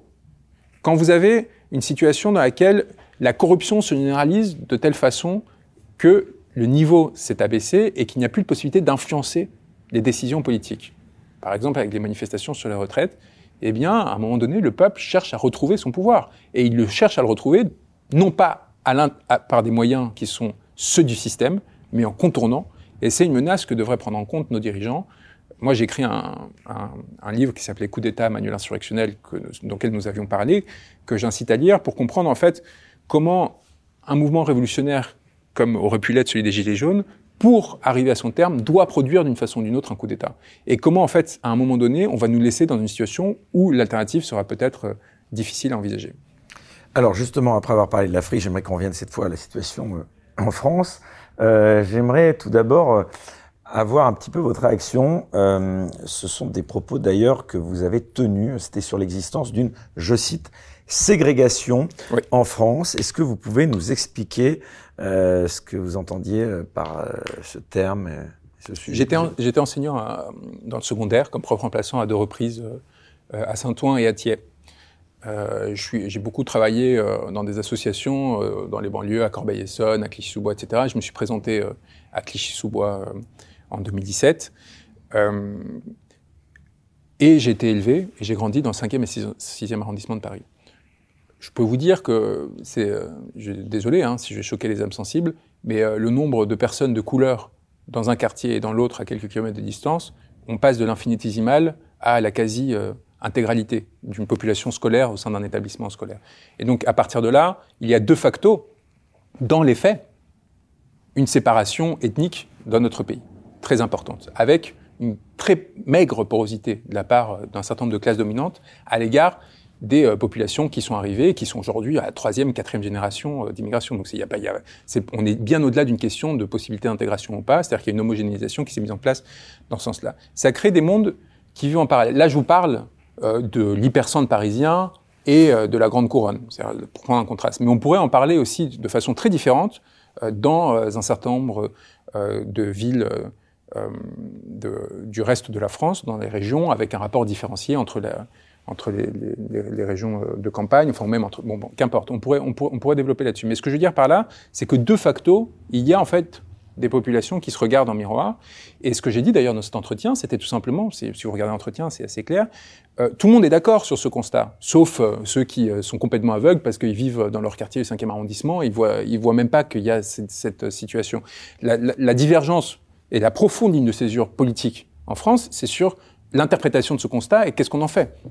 Il y a ceux qui considèrent que ça crée une sorte de crise civilisationnelle euh, avec une absolue impossibilité d'intégration de ces populations pour des raisons qui sont soit racistes, soit culturelles, soit religieuses. Enfin, chaque, il y a des faisceaux d'interprétations diverses au sein de ces familles politiques. Il y en a d'autres au contraire qui sont dans l'extrême inverse, qui consistent à dire il n'y a aucune difficulté, il faut juste mettre plus de moyens, ça va se régler tout seul. Et donc, dans cette dualité-là, il y a aujourd'hui ce qui empoisonne, à mon sens, le débat politique en France, une incapacité à échanger et souvent et c'est pour ça que j'ai fait cet entretien. Souvent, on prétend qu'il y a une différence de constat. Mais je ne pense pas qu'il y ait une différence de constat. Je pense qu'on est tous d'accord aujourd'hui sur l'existence de cette forme de, de, ségrégation. Quand vous allez dans un restaurant, vous allez avoir euh, euh, euh les, les, euh, les différents, dans les restaurants chics. Encore une fois, je parle de, de l'expérience que l'on peut vivre dans, les, quartiers les plus favorisés. Vous allez avoir euh, des gens d'origine bangladeshi ou ouest-africaine qui vont être aux cuisines, qui vont être les employés invisibles et vous allez avoir des serveurs euh, qui vont être, eux, euh, d'apparence caucasienne, qui vont être euh, à disposition. Cette invisibilisation, en fait, d'exploitation qui sont communes, parce que leurs conditions de vie sont pas fondamentalement différentes entre le serveur et celui qui est aux cuisines. Il y, a, il y a une différence de degré, mais qui est très faible, va créer une désolidarisation entre ces classes euh, populaires qui sont en fait jointes. C'est-à-dire que comme ils vivent de façon différenciée dans des espaces différents, ils vont pas se rendre compte qu'ils ont des intérêts communs et qu'ils auraient intérêt à se mobiliser de façon commune parce qu'ils n'ont pas justement, pour revenir euh, sur cette phrase de Günther Anders, sur cette idée des mondes, euh, des hommes sans monde, c'est-à-dire en fait c'est pas seulement une question matérielle, c'est là où les marxistes commettent une erreur très importante. C'est pas seulement la question du contrôle sur les moyens de production. C'est aussi quelque chose de plus extensif qui est euh, les conditions d'existence. Quand vous avez des conditions d'existence qui sont très différentes parce que vous habitez dans une, euh, dans une banlieue euh, parisienne de type Clichy-sous-Bois, alors que vous êtes, plutôt que d'être un employé précaire dans la petite couronne parisienne, notre différence qui va notamment s'expliquer du fait de votre ethnicité, des réseaux que vous allez en tenir et ainsi de suite. Eh bien, vous allez penser que vous êtes différent en termes de conditions sociales et potentiellement que vous êtes opposé. Or, du coup, l'impossibilité de peser ensemble pour produire des changements bah, va amener aux dérives et à, l'effondrement où vous allez avoir de façon successive les manifestations pour les retraites, puis les mobilisations euh, slash pillage slash émeute sur euh, Naël. Vous n'allez pas du tout avoir de coagulation, vous n'allez pas avoir de pensée commune et vous n'allez pas avoir d'effectivité de lutte. Et vous allez en fait avoir du coup des dérives anomiques avec euh, des, mouvements d'opportunité qui visent à s'utiliser ces, mouvements pour bah, pour, en l'occurrence, se, se, faire un, un, magasin ou ainsi de suite. Alors justement, on connaît aussi votre position et vos critiques à l'égard de la police. Enfin, vous l'avez rappelé par euh, la situation, en tout cas. Ça, c'est très important. J'ai toujours parlé, alors c'est très important surtout, et je, je, tiens vraiment à ce que ce soit dit, de violence politique. Et justement, j'ai toujours dit euh, à, à, aux pensées progressistes, faites attention, la violence policière, c'est la marge. C'est l'anomie par rapport au phénomène qui est grave, qui est la violence politique, c'est-à-dire celle qui est ordonnée. Les gilets jaunes, c'était pas des violences policières. C'est pas les, policiers qui sont devenus fous qui ont décidé de frapper leurs frères, leurs cousins euh, parce que ça leur faisait plaisir. Non, non, c'est le pouvoir qui a décidé d'utiliser ces hommes qui avaient pourtant une condition sociale très similaire à ceux qui se mobilisaient pour faire frontière et pour protéger leurs intérêts contre ceux du peuple. C'est très, très, il faut être très attentif à ça. Qu'est-ce que vous pensez justement de la déclaration du réalisateur euh, Lili? Je ne sais pas si vous avez suivi ce qu'il a dit. Il a dit que la police, je cite, a carte blanche pour tuer des jeunes de banlieue sans jamais être condamnés. Il faut faire très très attention euh, sur ces sujets qui sont particulièrement sensibles et surtout pas les instrumentaliser. Euh, il y a une impunité organisée au sein de la magistrature sur les violences policières de façon générale pour une raison très simple. Les magistrats dépendent des policiers pour mener leurs enquêtes. Euh, et la plupart de ces violences policières sont sinon autorisées, du moins incitées par le pouvoir politique. J'en parle des Gilets jaunes, j'en parle en connaissance des causes. J'ai encore aujourd'hui, quatre ans après les faits, des clients. attendez, je finis. Oui, j'arrive, j'arrive. Mais qui sont, qui ont été éborgnés et dont il est impossible d'identifier qui a tiré pour un réflexe qui presque est, compréhensible, c'est-à-dire euh, l'unité où euh, le mec qui a tiré son flashball, le policier qui a tiré son flashball, ne veut pas dénoncer celui qui l'a fait. Pourquoi? Parce que on leur a demandé de le faire. Donc ils se disent pourquoi lui payerait et risquerait 10 ans de prison, puis sa carrière, ainsi de suite, alors que c'était un mouvement collectif qui était désigné par l'État. Pourquoi nous, on payerait à la place du politique? Et là, il y a un problème de stratégie de la part de ces gens de gauche comme euh, Ari Alimi et ainsi de suite, qui décident de s'attaquer à ce problème en attaquant les policiers plutôt qu'en allant chercher les responsabilités politiques et hiérarchiques. de ça. Non, je pense que c'est une erreur. C'est une énorme erreur. Et moi, j'ai fini par euh, le faire à certains moments parce que parfois c'est notre seule porte d'entrée. C'est-à-dire qu'on doit commencer par là. Par exemple, Maxime Nicole, qui se fait arrêter euh, arbitrairement euh, le 14 juillet, on porte plainte, on sait que c'est l'Allemand et Castaner parce qu'ils ont fait des déclarations publiques. Mais là, David, l'aviateur, qui s'est fait arrêter arbitrairement avec un mésusage de la police. La seule façon pour nous. On rappelle ce qui se concerne cet aviateur. Donc, il a mis une banderole. la, la, banderole avec son avion a fait la destitution pendant des semaines qui a tourné en France et donc ils ont commencé à le persécuter, à le fouiller, à, pardon, à le filer et à le suivre partout où il allait. Donc à un moment, il va faire une manifestation avec deux amis sur le champ de Mars et là il y a trois quarts, pardon, trois camions de CRS qui, euh, qui euh, débarquent, qui se fait arrêter. Mais aujourd'hui, en France, le droit est très clair. La Cour de cassation l'a rappelé. Vous pouvez organiser une manifestation sans la déclarer. Ils étaient trois par ailleurs. La menace de trouble à l'ordre public était inexistante, qui serait un facteur éventuellement d'interdiction de manifestation. Ils ne pouvaient pas l'interdire. Ils étaient trois, un dimanche matin à 9h sur Champ de Mars. Je remercie d'ailleurs de m'avoir fait lever à 9h du mat pour le sortir du comico. Mais enfin, vous voyez, c'est, c'est pas une menace. Par contre, c'est un pouvoir qui, dans son excès et son abus, et l'excès de zèle des personnes qui en font respecter euh, euh, les, euh, les consignes, se retrouve dans une situation il a pas de ridicule, public, selon ridicule. Quand, il y a trois personnes avec une petite banderole sur le champ de Mars, alors que euh, nos amis bourgeois du 7e arrondissement ne nous ont même pas encore réveillés pour aller faire leur brunch sur euh, sur euh, sur les pelouses. C'est du sixième leçon. Donc non, moi on me réveille justement. Donc on se retrouve dans une situation où ce ridicule permet évidemment de contre-attaquer. On en rit, comme quand j'ai défendu euh, la femme qui avait été euh, arrêtée et placée en garde à vue parce qu'elle avait traité d'ordure Emmanuel Macron sur Facebook. On, est, on est soulagé de pouvoir utiliser ça pour faire contrepoids au pouvoir, mais c'est quand même inquiétant de se dire que ça arrive et imaginer le nombre de situations comme celle-ci qu'on voit pas passer parce que les personnes ne sont pas suffisamment organisées, n'ont pas façon de faire connaître leur situation ou parce qu'elles se sentent intimidées et elles ont honte parce qu'elles sont faites arrêter, ce qui est très violent, placées en garde à vue dans des cellules qui en général sont dans un état catastrophique, aux côtés de personnes qui ont commis elles des délits et des crimes sérieux et qui finissent par se dire bon bah j'arrête là, ça suffit. Donc, cet individu, pourquoi est-ce que je vous en parle de cette arrestation? On n'a pas de déclaration publique des autorités. Cette fois, il n'y a pas Darmanin qui a fanfaronné euh, dans la presse pour dire voilà. Euh. Et donc, la seule façon pour nous d'identifier les responsables de cette arrestation arbitraire, ce qui est un délit, c'est d'aller chercher ce qu'on connaît, c'est-à-dire celui, l'OPJ, qui a fait cette convocation. Ça me fait pas plaisir de poursuivre pénalement un OPJ qui a fait ça, évidemment, pas pour son bon plaisir, mais pour obéir à sa hiérarchie. Mais pour moi, c'est la seule façon, d'une part, de remonter, d'obtenir l'ouverture d'une instruction qui va me permettre de remonter responsabilité, ça me prend 4 ou 5 ans. C'est aussi prendre euh, conscience de l'épuisement auquel on essaie de vous soumettre lorsque vous tentez d'aller contre le pouvoir. Mais ça va être nécessaire aussi pour une autre chose, pour envoyer un signal et pour rappeler à nos forces de l'ordre, mais aussi à nos magistrats, que se laisser instrumentaliser, ça peut être un délit et ça peut détruire leur carrière. Et donc les inciter, les inciter à résister aux ordres illégaux, les inciter à résister à leur manipulation par euh, l'autorité politique et à se refuser à entraver la liberté d'expression et le libre exercice des droits fondamentaux de nos citoyens.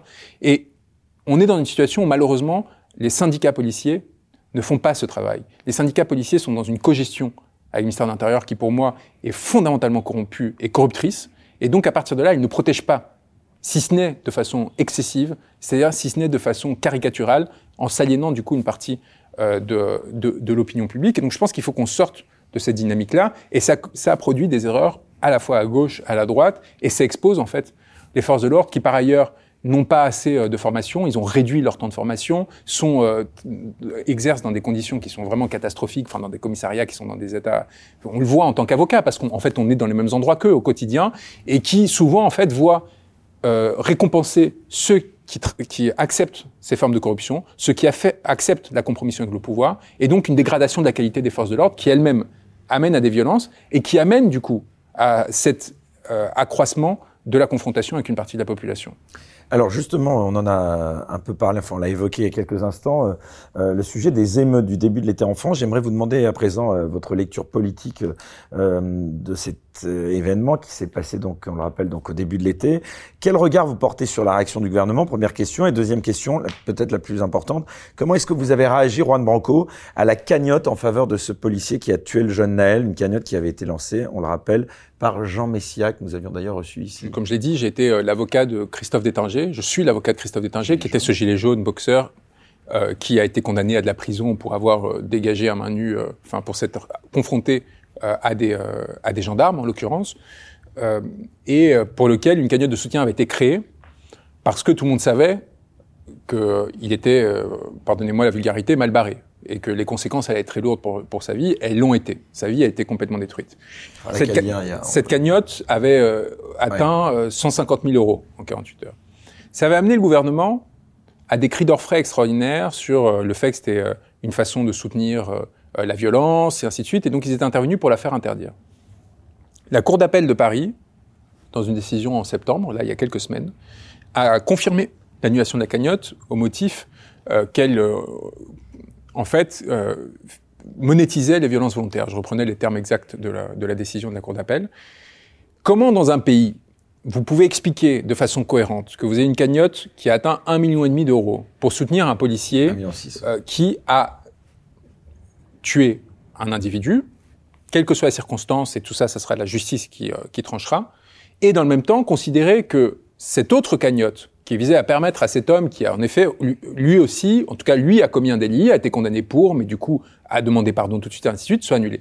Comment est-ce que vous expliquez cette dissonance absolue, si ce n'est du fait d'une politisation de l'appareil judiciaire, elle-même poussée par le gouvernement, qui avait trop peur d'un côté de se mettre à dos une partie de l'opinion, de, et qui de l'autre, en ce qui concerne les Gilets jaunes, savait qu'elle était perdue, et donc il fallait utiliser la, la, la manière forte pour les écraser. Moi, ce que je dénonce, c'est cette absence cette absence d'équivalence dans le traitement. D'équité. Il y a, y a quelque chose qui est incompréhensible et inacceptable. Après, on peut interpréter différemment la cagnotte. Sur politique, moi, c'était plus là-dessus que j'avais envie d'avoir votre réaction. Est-ce que ça vous a choqué l'organisation de cette nouvelle cagnotte? Moi, je trouve qu'il y a eu une instrumentalisation politique euh, qui était euh, qui, était euh, assez assez indécente en fait, parce qu'on parle de la mort de quelqu'un, voilà, et que et ce qu'a fait cet homme, euh, Messia, euh, en se qui, est un, qui, est un, acteur politique, hein, euh, en se saisissant de ce sujet, en le mettant en scène de façon répétée, soir après soir, dans les médias, de façon assez hystérisante, avec une forme de violence verbale incroyable, j'ai trouvé ça, j'ai trouvé ça triste et laid, voilà, tout simplement. Mais, mais comme d'ailleurs beaucoup d'épisodes pendant, pendant ces quelques semaines m'ont semblé particulièrement sidérants et, Quelle est et votre lecture politique justement de ces émeutes en France de ce qui s'est passé? Donc c'est ce que je lui disais, c'est-à-dire euh, une ségrégation de faits qu'il va falloir admettre, et à partir de là, on tirer des conclusions politiquement. Moi, je trouve qu'il y a une instrumentalisation très forte des questions identitaires dans ce pays. C'est-à-dire qu'il y a une, on souffle sur les braises. Euh, on sait que le pouvoir, il souhaite la guerre civile? Non, mais je pense que la, droite et l'extrême droite euh, instrumentalisent cette question pour couvrir leurs propres insuffisances. Et qu'elles sont complètement incapables de proposer une lecture cohérente des défis civilisationnels que connaissent Il y a peut-être un problème quand même avec les banlieues en ce moment, non Quand même, là, ça fait longtemps qu'on le dit. Il y, a, y a un problème très important avec les banlieues, c'est-à-dire qu'on a une partie du territoire euh, français qui est tenue euh, avec notamment euh, l'aide l'aide de, de, toute une série de réseaux mafieux qui servent à alimenter euh, notamment les beaux quartiers en, stupéfiants et ainsi de suite, et qui servent aussi à endormir une partie de la population française, avec la population française, je le rappelle, est l'une des plus grandes consommatrices euh, de stupéfiants, que ce soit médicamenteux, la plus grande consommatrice au monde euh, de psychotropes ou en termes d'herbes, euh, l'une des plus importantes sur le continent européen. C'est une population qui est fondamentalement malheureuse, où d'ailleurs on se lie de moins en moins, où la capacité à aimer et à se désirer se réduit de façon euh, progressive et qui favorise euh, l'évolution de comportements compulsifs. Et donc dans cette situation-là, l'État a tout intérêt à ce que ces territoires restent endormis. Et donc en fait, il y a les mises en scène de Darmanin sur la lutte contre les trafics de drogue, etc. Et il y a la réalité. Il y a la réalité, c'est qu'en fait, il y a une sorte de cogestion de ces territoires qui détruit Ok, il y a, y a, un fantasme alimenté euh, des hordes barbares euh, qui viennent euh, envahir la France, etc. Mais les premières victimes, c'est quand même ceux qui vivent sur ces territoires, qui sont en général ceux qui tiennent le pays. Les premiers de corvée sont quand même très largement des gens issus de l'immigration et qui doivent au quotidien vivre avec les conséquences de cette insécurité, de ces trafics, etc. Donc, si on a une lecture ethniciste ou identitaire de cette question, je pense qu'on oublie qu'il y a là en fait des millions de personnes qui non seulement souffrent du mal, mais qui souffrent au surplus de la stigmatisation que produit ce mal contre elles, qui sont pourtant des personnes qui contribuent au quotidien à, servir le bien commun comme elles le peuvent. Donc il faut qu'on fasse très attention, et là c'est là où, je resterai toujours profondément critique sur ces discours qui essayent d'écraser ça, qui sont surtout des, discours d'impuissance. Parce que derrière, en fait, euh, si vous voulez vous placer sur, du point de vue identitaire, moi j'ai envie de dire aux, aux, dirigeants politiques de la droite et de l'extrême droite, mais proposer une offre identitaire construite. C'est-à-dire, qu'est-ce que vous, en positif, vous voulez pour la France en tant qu'identité? Est-ce que vous voulez un renouvellement avec les valeurs chrétiennes de ce pays, ainsi de suite? Mais alors, assumez-le, développez un programme, proposez de sortir de la laïcité, ainsi de suite, mais cessez d'être toujours en défensif et dans la critique et dans l'utilisation de boucs émissaires pour masquer votre propre incapacité à repenser ce que devrait être la France. Qu'est-ce que devrait être la France pour vous aujourd'hui? C'est un discours que je n'entends pas du tout de leur part, à la fois sur les questions de politique, mais à la fois sur les questions... Euh, identitaire et culturel. En tout cas, il y en a un qui s'est par exclusion seulement qui s'est positionné, qui semble en tout cas sur un plan euh, euh, de la carrière politique faire un parcours pour l'instant euh, sans faute. C'est votre grand ami Gabriel Attal, le ministre, le nouveau ministre de l'Éducation nationale. évidemment, je dis ça ironiquement puisqu'on connaît votre animosité avec lui, enfin de part et d'autre d'ailleurs. C'est pas moi qui envoie des membres de ma famille m'insulter dans la rue et me menacer. Hein. Donc, je pense que l'animosité, elle est plutôt. Enfin, vous pensez vraiment qu'il a demander à sa sœur de venir vous avec Je sais pas, mais ce que je sais, c'est qu'elle est venue le faire et qu'on a la preuve de cela, l'enregistrement et ainsi de suite. Et d'ailleurs, porter plainte pour menaces et insultes, parce que c'est ce qui ce qu'on entend. C'est un, un, extrait qui a largement circulé. Classement sans suite sans même qu'elle soit interrogée. Pourquoi? Parce qu'elle est sœur de ministre. C'est comme ça, c'est ça aujourd'hui la justice en France. C'est pour ça qu'il y a une détestation croissante vis-à-vis. Il y a une sorte d'impunité généralisée au sein de ces sphères. Ils peuvent faire ce qu'ils veulent, même se comporter comme des petits harceleurs. C'est mignon de, de, de, se présenter en parce que c'est empathique, ça permet de, euh, de faire pleurer dans les chaumières et de et de, et de faire les, les gros titres de Voici et Gala avec euh, l'aide de Mimi Marchand et compagnie, qui sont quand même les gens les plus corrompus et les plus dégradés de, de la civilisation. Mais dans la réalité, quand vous voyez le comportement, hein, le, quand vous voyez le comportement de ces individus, c'est euh, d'une grossièreté et d'une violence qui sont vraiment à couper le souffle. Et ces personnes-là qui ne fonctionnent que par la menace et par le rapport au pouvoir, ensuite euh, s'érigent en protecteurs du pauvre avec des grands discours qui sont. Euh, Mais pardon, sur la question politique, par exemple, sur sa mesure euh, de suite, eu égard à la Baïa. Vous qui êtes avocat en plus, c'est intéressant d'avoir votre avis. Ça m'intéresse pas. Enfin, je veux dire, qu'est-ce qu'on parle de, On parle de quoi? De 200, 200 c'était quoi? Combien? 250 personnes qui étaient concernées chaque année? Et vous voulez qu'on en fait un débat national pendant une semaine? Si vous voyez pas l'offensive médiatique et la manipulation qu'il y a derrière, la seule volonté, vous savez comment ce truc, cette chose est née. Euh, sur l'uniforme à l'école, Emmanuel Macron, national, Emmanuel Macron euh, prend la parole dans Le Point. Euh, non, pardon, on va la faire à l'envers. Euh, Gabriel Attal va à la Réunion faire un déplacement pour euh, la rentrée classe qui est avancée là-bas par rapport au territoire métropolitain hexagonal. Euh, Emmanuel et il annonce une conférence de presse pour euh, deux jours plus tard où il va énoncer ses priorités en tant que ministre de l'Éducation nationale. Pour des raisons X ou Y, Emmanuel Macron décide de le devancer, de lui damner le pion, et la veille, dans un grand entretien au point, annoncer quelles vont être les décisions prises en termes d'éducation et dire que l'éducation nationale est un domaine réservé du président de la République. Donc en gros, il, met sous tutelle euh, Gabriel Attal. Que fait Gabriel Attal? Il va sur TF1 et il parle de la Baïa. Pour contrer en fait cette opération de mise sous tutelle euh, d'Emmanuel Macron. C'est tout. Tentative d'émancipation. oui, mais le, reste, en fait, nous, et, nous, on tombe dans, dans, le, dans le piège du commentaire et de l'excitation par rapport à des questions qui sont franchement, euh, en fait, c'est, vous l'avez vu, c'est même pas un décret ou un arrêté, c'est une circulaire. Enfin, je veux dire, on est, on est au niveau le plus bas de, d'importance politique, réglementaire et ainsi de suite, et on commence à s'exciter dans tous les sens, oui, non, etc., sur des non-sujets, et du coup, on tombe dans le piège de nos gouvernants, on leur donne une importance, tandis que nos conditions de vie se dégradent, tandis qu'on continue à licencier, enfin pas à licencier, mais on continue à supprimer des postes euh, d'enseignants, comme je vous le disais, tandis que la réalité de ce pays continue de s'effondrer. Et donc, moi, si vous comptez sur moi pour faire euh, le chroniqueur de BFM qui va, semaine après semaine, euh, commenter le fait divers qui a été inventé par le pouvoir ou par l'opposition, qu'importe, pour à chaque fois me mettre dans leur roue, franchement, on, essaie d'être à un autre niveau, on essaie de préparer de façon consciente des mouvements de, de long terme. Vous voyez, on n'est pas ah sur. je vous dis ça, c'est pas si anecdotique parce que justement les ambitions présidentielles des uns et des autres commencent à un petit peu se dévoiler et, on commence à, à, parler euh, dans les couloirs de, de Gabriel Attal, de, de, potentielles envies euh, euh, de ce jeune ministre, hein, extrêmement jeune, hein, puisqu'il a, il a votre âge. Donc, bah, on était de la même promotion ensemble.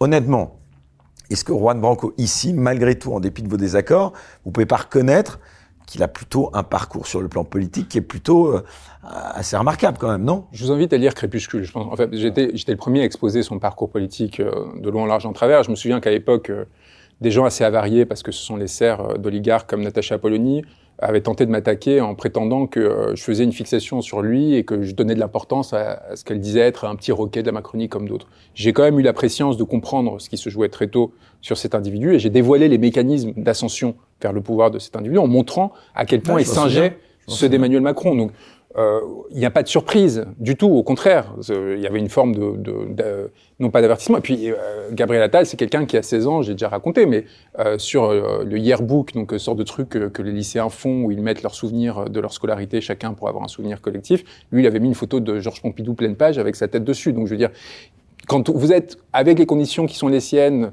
euh, euh, euh, né dans un milieu extraordinairement favorisé avec de nombreux réseaux qui vous appuient et que vous jouez les bonnes cartes, c'est assez attendu que vous vous retrouviez dans une situation comme celle-ci. En tout cas, euh, quelque part, j'avais annoncé.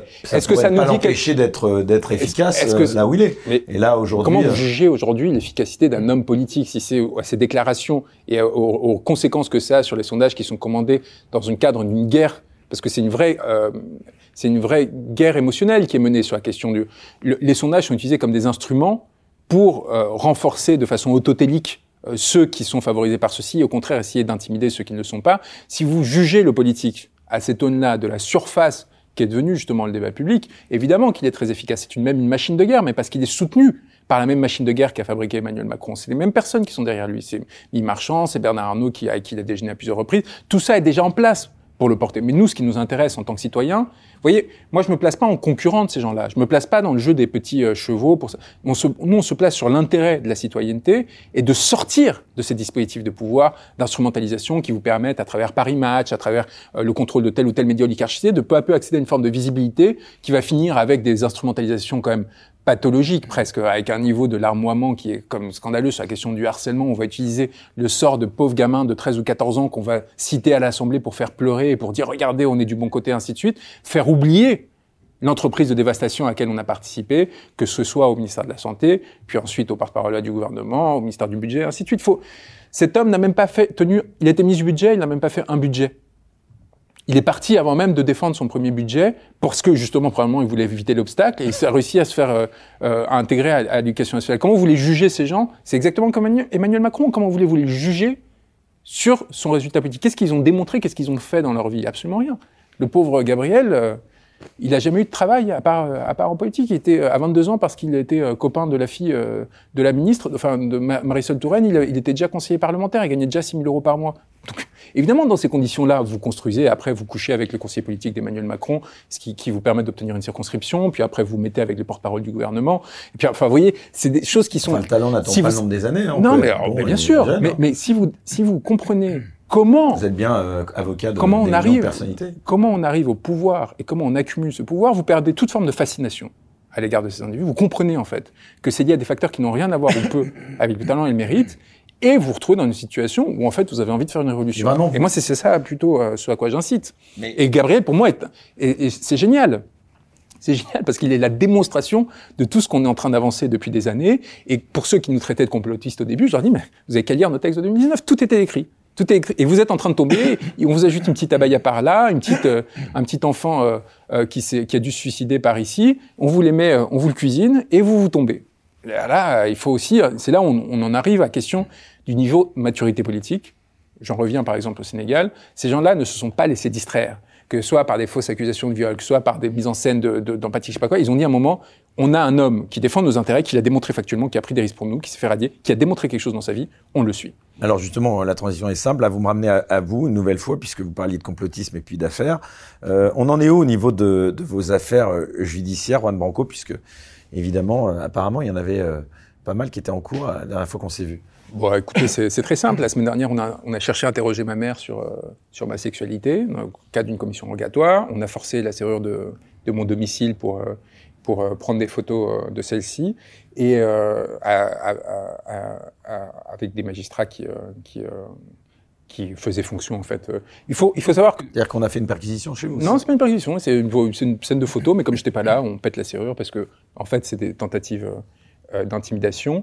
Prendre des photos de... De, de... de, mon domicile, voilà, pour, pour, pour des procédures judiciaires. Et ça s'enchaîne, et ça continue, et ça, ça ne s'arrête pas. Et c'est de... Vous vous souvenez de l'affaire Pavlensky, où on a essayé de me faire passer pour un trafiquant de vidéos et ainsi de suite. Enfin bref, des histoires complètement délirantes. Ce qui avait permis de mettre en place surveillance policière, mise sur écoute, de, des, des, des, policiers en bas de chez moi. Je veux dire, on mobilisait les policiers en bas de chez moi pour me surveiller dans l'histoire de l'affaire euh, du sexe de Griveaux, enfin, de, que mon client avait, avait rendu public Piotr Pawlenski. Je veux dire, euh, là, il y a des disproportions qui sont quand même intéressantes à, à mesurer. Ou encore, euh, qu'est-ce qu'il y avait eu? Voilà, on avait, on avait réquisitionné la Sorbonne pour obtenir mes bulletins de notes, pour les faire fuiter à Marianne, pour qu'il y ait un petit article ironique sur, euh, sur telle ou telle, sur telle ou telle note que j'avais pu avoir en, en, deuxième année. Donc, dans ces circonstances-là, où vous, faites l'objet d'un harcèlement un peu régulier, ce qui arrive au Sénégal, vous le voyez s'inscrit dans cas, cette. Ça ne fait pas taire, puisque euh, dans ce contexte, eh ben, voilà, vous avez eu cette non, c'est c'est leur euh, c'est leur actualité très riche au Sénégal. Vous prenez la parole. Vous en non, mais parce qu'on est on, on, on est précieux. On est encore plus parler. Oui, parce que on a. Euh, moi, je me suis construit il y a dix ans quand j'étais encore à, à, Yale.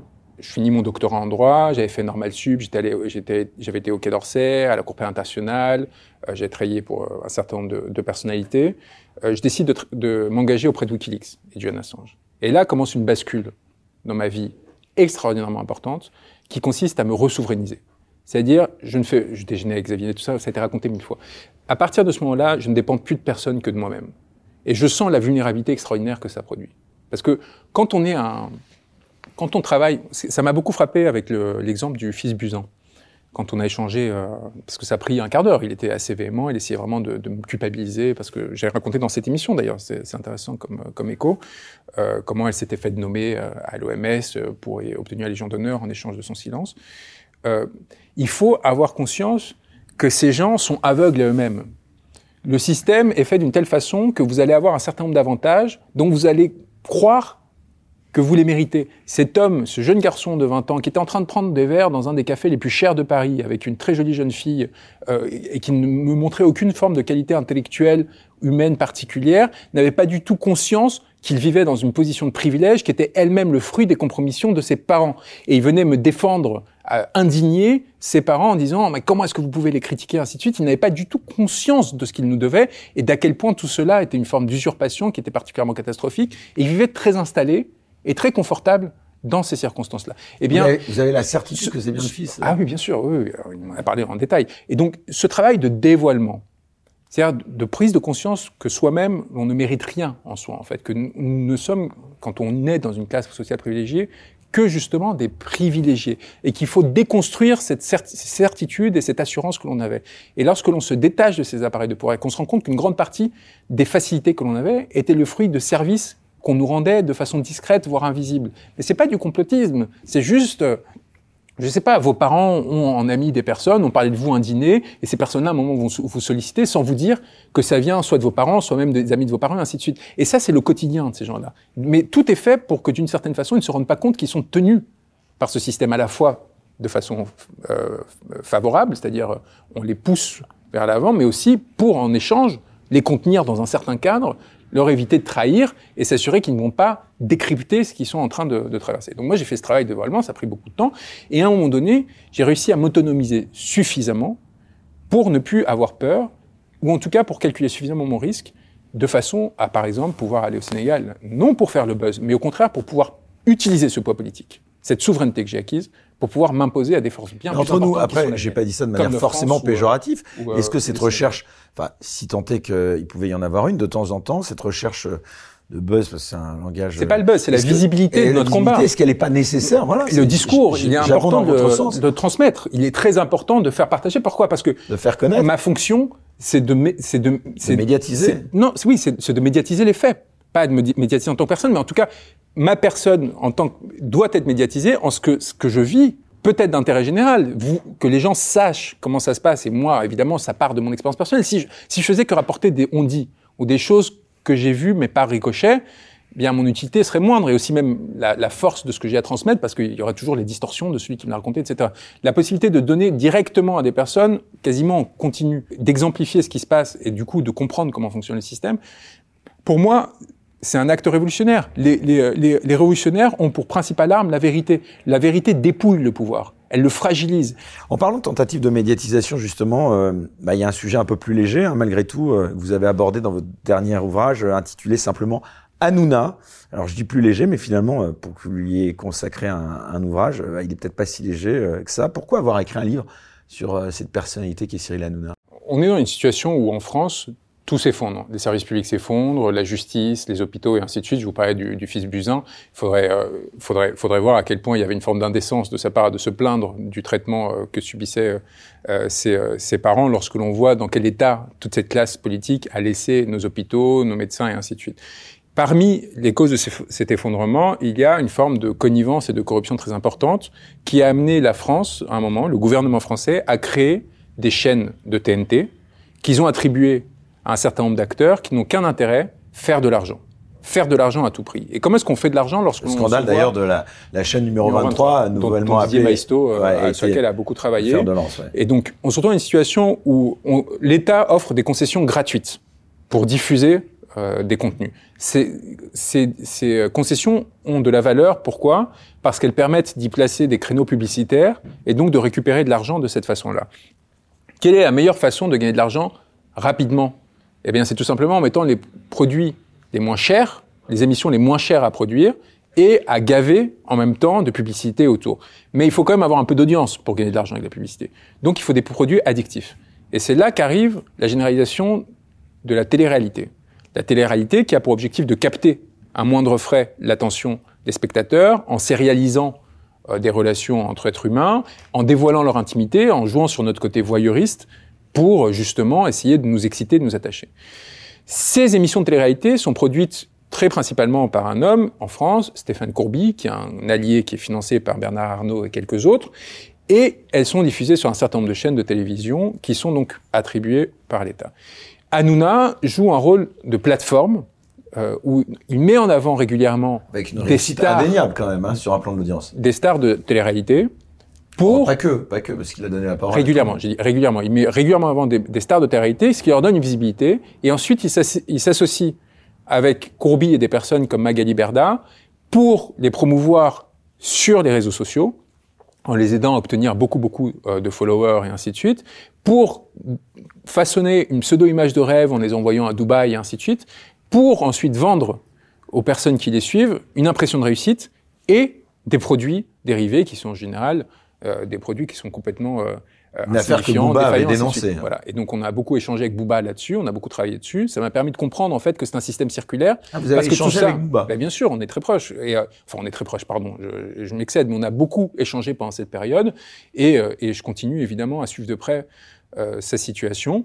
Et donc ce système circulaire, qui est en fait un, un système d'arnaque qui est protégé par l'État, c'est quelque chose auquel Hanouna, dans lequel Hanouna se trouve de façon centrale. Et à partir de cette situation, il a développé par ailleurs une influence politique euh, qui a été beaucoup commentée, qui a fait l'objet de beaucoup de, de, spéculations sur si elle a été nocive, pas nocive, est-ce qu'en invitant les Gilets jaunes, il a rendu service aux Gilets jaunes ou pas.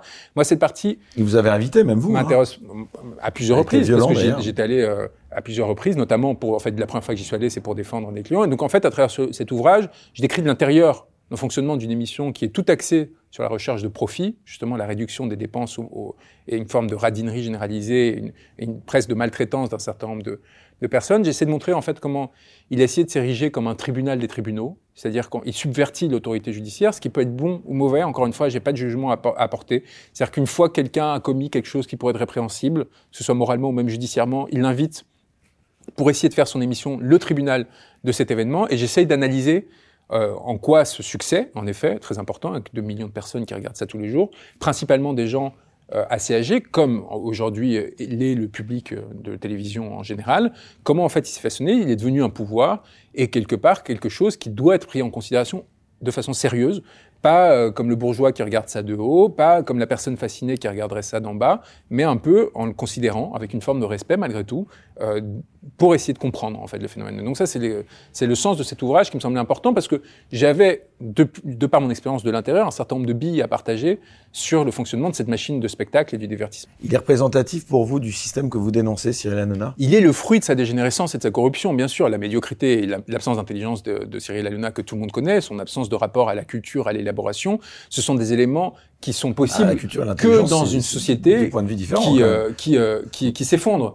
Vous diriez que Hanouna n'est pas intelligent il n'est ni brillant, c'est des choses très différentes. Il n'est ni brillant, ni... moi j'ai d'ailleurs, euh, je me suis beaucoup, fait attaquer parce que j'ai souvent dit que beaucoup de mes clients étaient plus intelligents que moi, y compris Maxime Nicole, alors qu'on essayait de ridiculiser tout ça parce qu'en fait il n'avait pas euh, les connaissances que dont dispose une certaine classe sociale. Donc j'ai pas du tout de présomption par rapport à, à l'intelligence et le rapport à la culture. Par contre, Hanouna il combine un peu des deux, c'est-à-dire qu'il y a une forme de bêtise et une forme d'absence de culture qui l'amène en fait à, à, à, à commettre d'ailleurs des erreurs très régulièrement et en même temps à jouer sur l'empathie, sur euh, le sentiment, sur le divertissement le plus facile pour créer de l'attention, de l'accroche. Ce qui il a un sens du public, on peut pas lui ça. Euh, il a, il, a, il, a, il a créé surtout une machine extraordinairement puissante. C'est une machine. Hein, c'est euh, l'émission, c'est ce que j'essaie aussi de décrire dans, dans ce livre. Tout est, tout est pensé tout est fait pour que justement on arrive à une conclusion donnée à un moment donné. Rien n'est laissé au hasard dans cette émission. C'est pas du tout un espace de liberté comme on pourrait le penser. La seule liberté qu'il a, que n'ont pas les autres émissions, qui est très importante mais très rare, c'est le direct. C'est direct et donc, donc quand même marginalement la possibilité de la euh, du surgissement de quelque chose de différent, qui soit pas fabriqué. Mais le plus souvent, je, décris par exemple, euh, j'ai assisté euh, une fois, il y avait une femme qui euh, s'est exposée euh, seins nus euh, dans l'émission, elle avait demandé des cache-tétons en régie avant de le faire et on lui avait donné. Enfin, et, alors que ça avait été présenté comme quelque chose de choquant, de surprenant, tout le monde faisait. Donc on fabrique l'événement dans, ce pseudo direct, enfin dans ce direct. C'est des pseudo événements le plus souvent.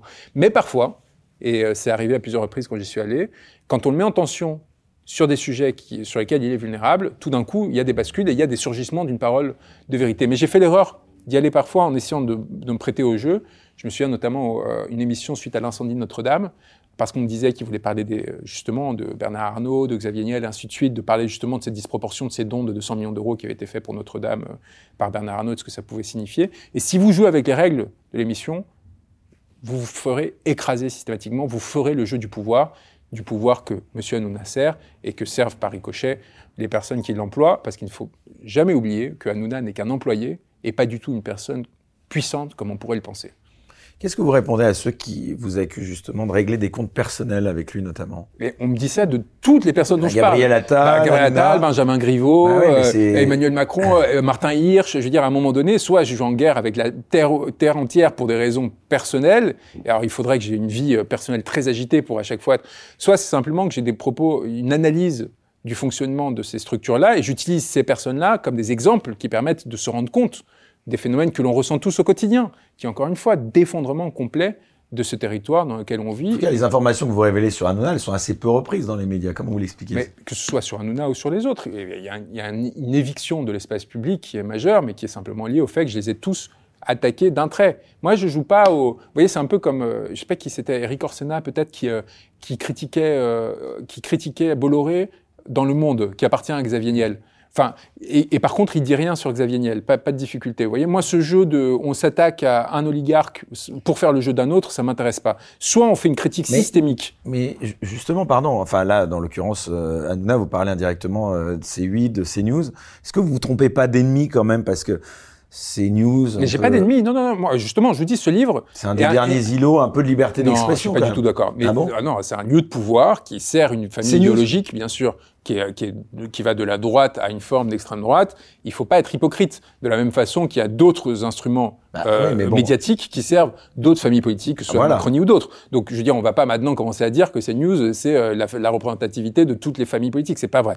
Non, mais, un, mais, mais ça existe. Voilà, ça existe. la parole pour cette force, pour cette force-là. Libéré quand même. Comme dans d'autres, il y en a. Non, arrêtez, vous avez fait euh, suffisamment d'expérience. Bah, J'ai même travaillé, donc. Voilà, euh... non, mais de là-bas ou ailleurs, enfin, des médias pour savoir que la liberté, ah bah, c'est quand même. Elle, est, elle est plus libre, en tout cas, c'est oui, D'accord, mais vous savez comment se fabriquent les émissions, comment elles s'orientent, comment avec, euh, enfin, avec toute une série de chemins de fer et compagnie, comment est-ce qu'on amène à produire une forme d'expression qui va aller dans un sens plutôt que d'un autre. On va pas maintenant euh, jouer au naïf sur comment fonctionne le système médiatique. Non, mais vous devriez plutôt vous réjouir qu'il y ait des CNews, des Sud Radio, non, dis, moi, des moi, médias que moi j'ai connus. Ce, ce, que je me réjouirais, c'est que non, dans alors, le système qui est complètement. Sud Radio, euh, c'est différent parce que sous Didier Maisto, ah, ça, je suis d'accord. Sous Didier Maisto, Sud Radio a vraiment joué un rôle de pluralisme qu'on a rarement connu dans ce pays. Mais moi, je me bats de façon plus fondamentale pour qu'il y ait une libération des emprises oligarchiques tout court. C'est qu'on retrouve sur des médias qui soient foncièrement indépendants et sous contrôle des citoyens, et pas de gens très très riches qui, euh, parce que vous, enfin pas, pas vous en l'occurrence, mais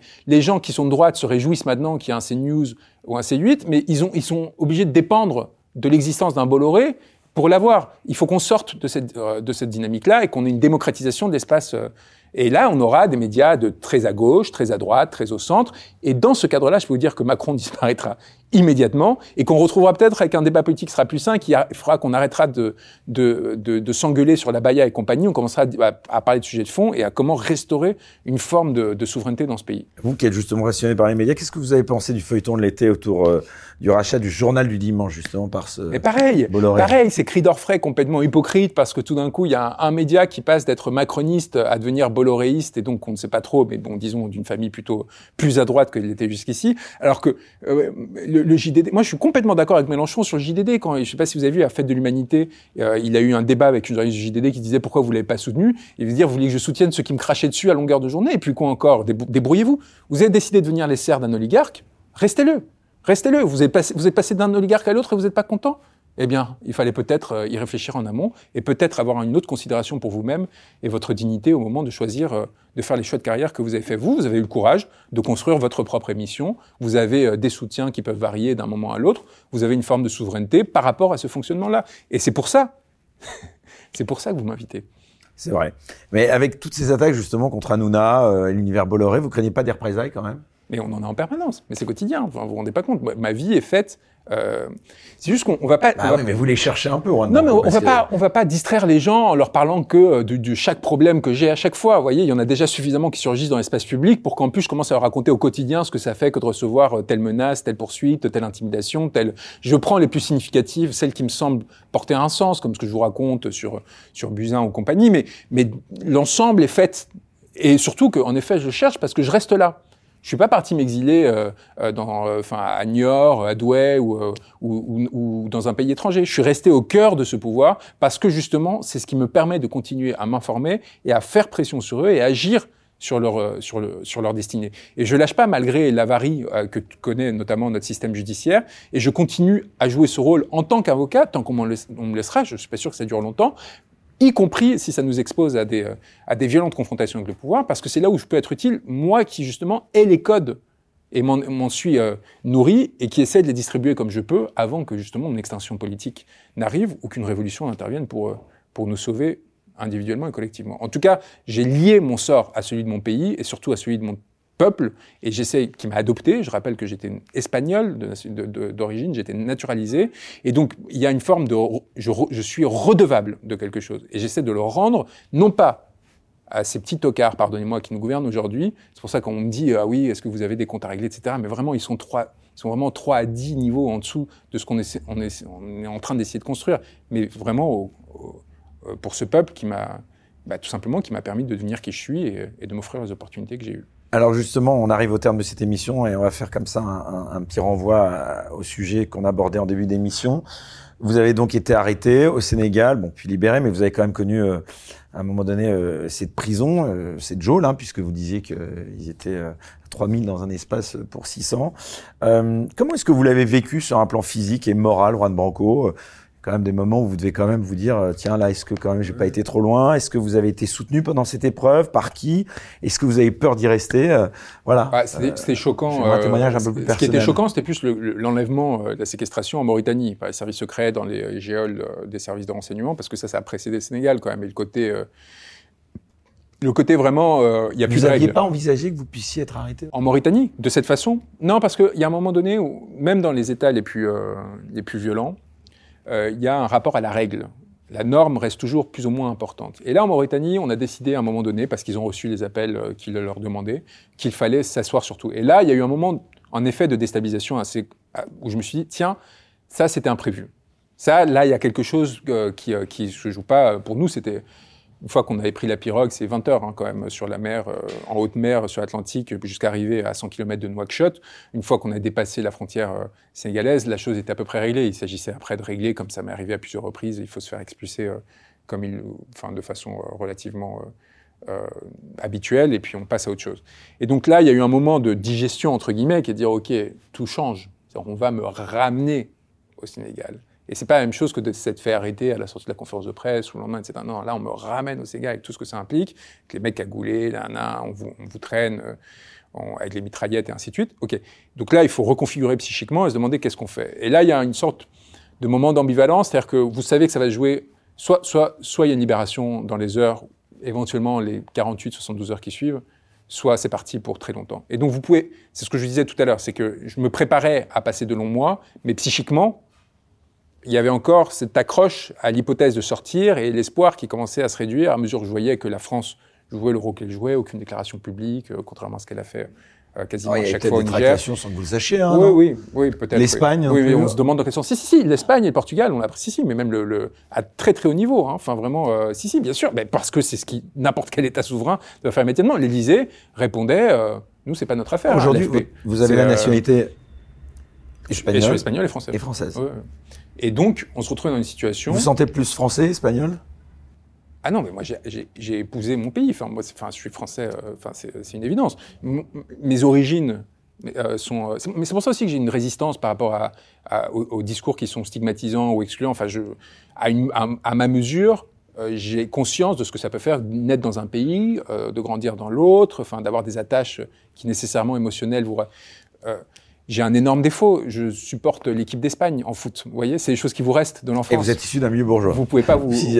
non, non, c'est constitué dans un milieu bourgeois, mais on vient de milieux modestes en, en, Espagne et au Portugal. Mais donc, ce que je veux dire par là, c'est que euh, je comprends. Euh, euh, c'est pas tant la difficulté, mais cette sorte de dualité qui peut se créer quand vous avez des attaches culturelles qui, voyez, ce Comment vous faites quand votre cœur vous dit que vous serez toujours pour le FC Barcelone et l'Espagne en foot, quoi que vous voyez, enfin, vous avez, soit vous devenez un hypocrite en disant oui, oui, en fait, c'est l'équipe de France qui m'en fout, et nanana. Et donc, heureusement, par ailleurs, tout mon univers culturel, émotionnel et compagnie se construisait depuis mon plus jeune âge envers la France parce que mes parents eux-mêmes étaient dans un rapport de fascination à l'égard de la France et s'étaient installés volontairement en France, etc. C'est pas la même chose pour des populations qui ont, ont dû fuir de force, qui viennent peut-être de plus loin aussi, qui n'avaient pas de rapport culturel et qui du coup laissent leurs enfants dans une situation de, d'absence de, prise par rapport à qu'est-ce que c'est la France. Et comme on est dans un pays euh, qui, ne qui ne comprend pas, qui ne transmet plus euh, les données essentielles sur euh, ce qu'est son territoire, sur ce qu'est son histoire et ainsi de suite, on les laisse un peu dans une forme de déshérence spirituelle, culturelle et identitaire qui peut provoquer des conséquences sur plusieurs générations. Mais il faut qu'on s'interroge à chaque fois sur notre responsabilité parce que si on se contente d'aller attaquer le mec dont on voit bien ou, la femme dont on voit bien qu'elle est, elle n'a aucun pouvoir à l'échelle d'un système. Il faut aussi qu'on ait conscience que nous, on est constitutif d'un système, même si on n'a pas accès direct au... On a une puissance euh, que beaucoup de ces personnes n'ont pas. Donc au lieu d'attaquer, de vouloir dresser et dompter, d'abord essayer de comprendre ce qui fait qu'il y a cette défaillance et cette déficience. Voilà, euh, je ne sais pas si c'était la question que vous me posiez, mais en tout cas, je trouvais c'est important de, le préciser. Et pour le Sénégal, ensuite, oui, ce que je disais sur la prison qui rugit, euh, la protection et la, reconnaissance que m'offraient les, les, prisonniers politiques sénégalais, qui savent ce qu'on fait pour eux. Et vous savez à quel point, ce que je disais, à quel point c'est important, lorsque vous êtes dans une situation comme la leur, de vous sentir soutenu de l'extérieur. C'est ce qui vous permet de tenir, parce que c'est des détentions indéfinies. Ils sont en détention provisoire et au Sénégal, c'est illimité.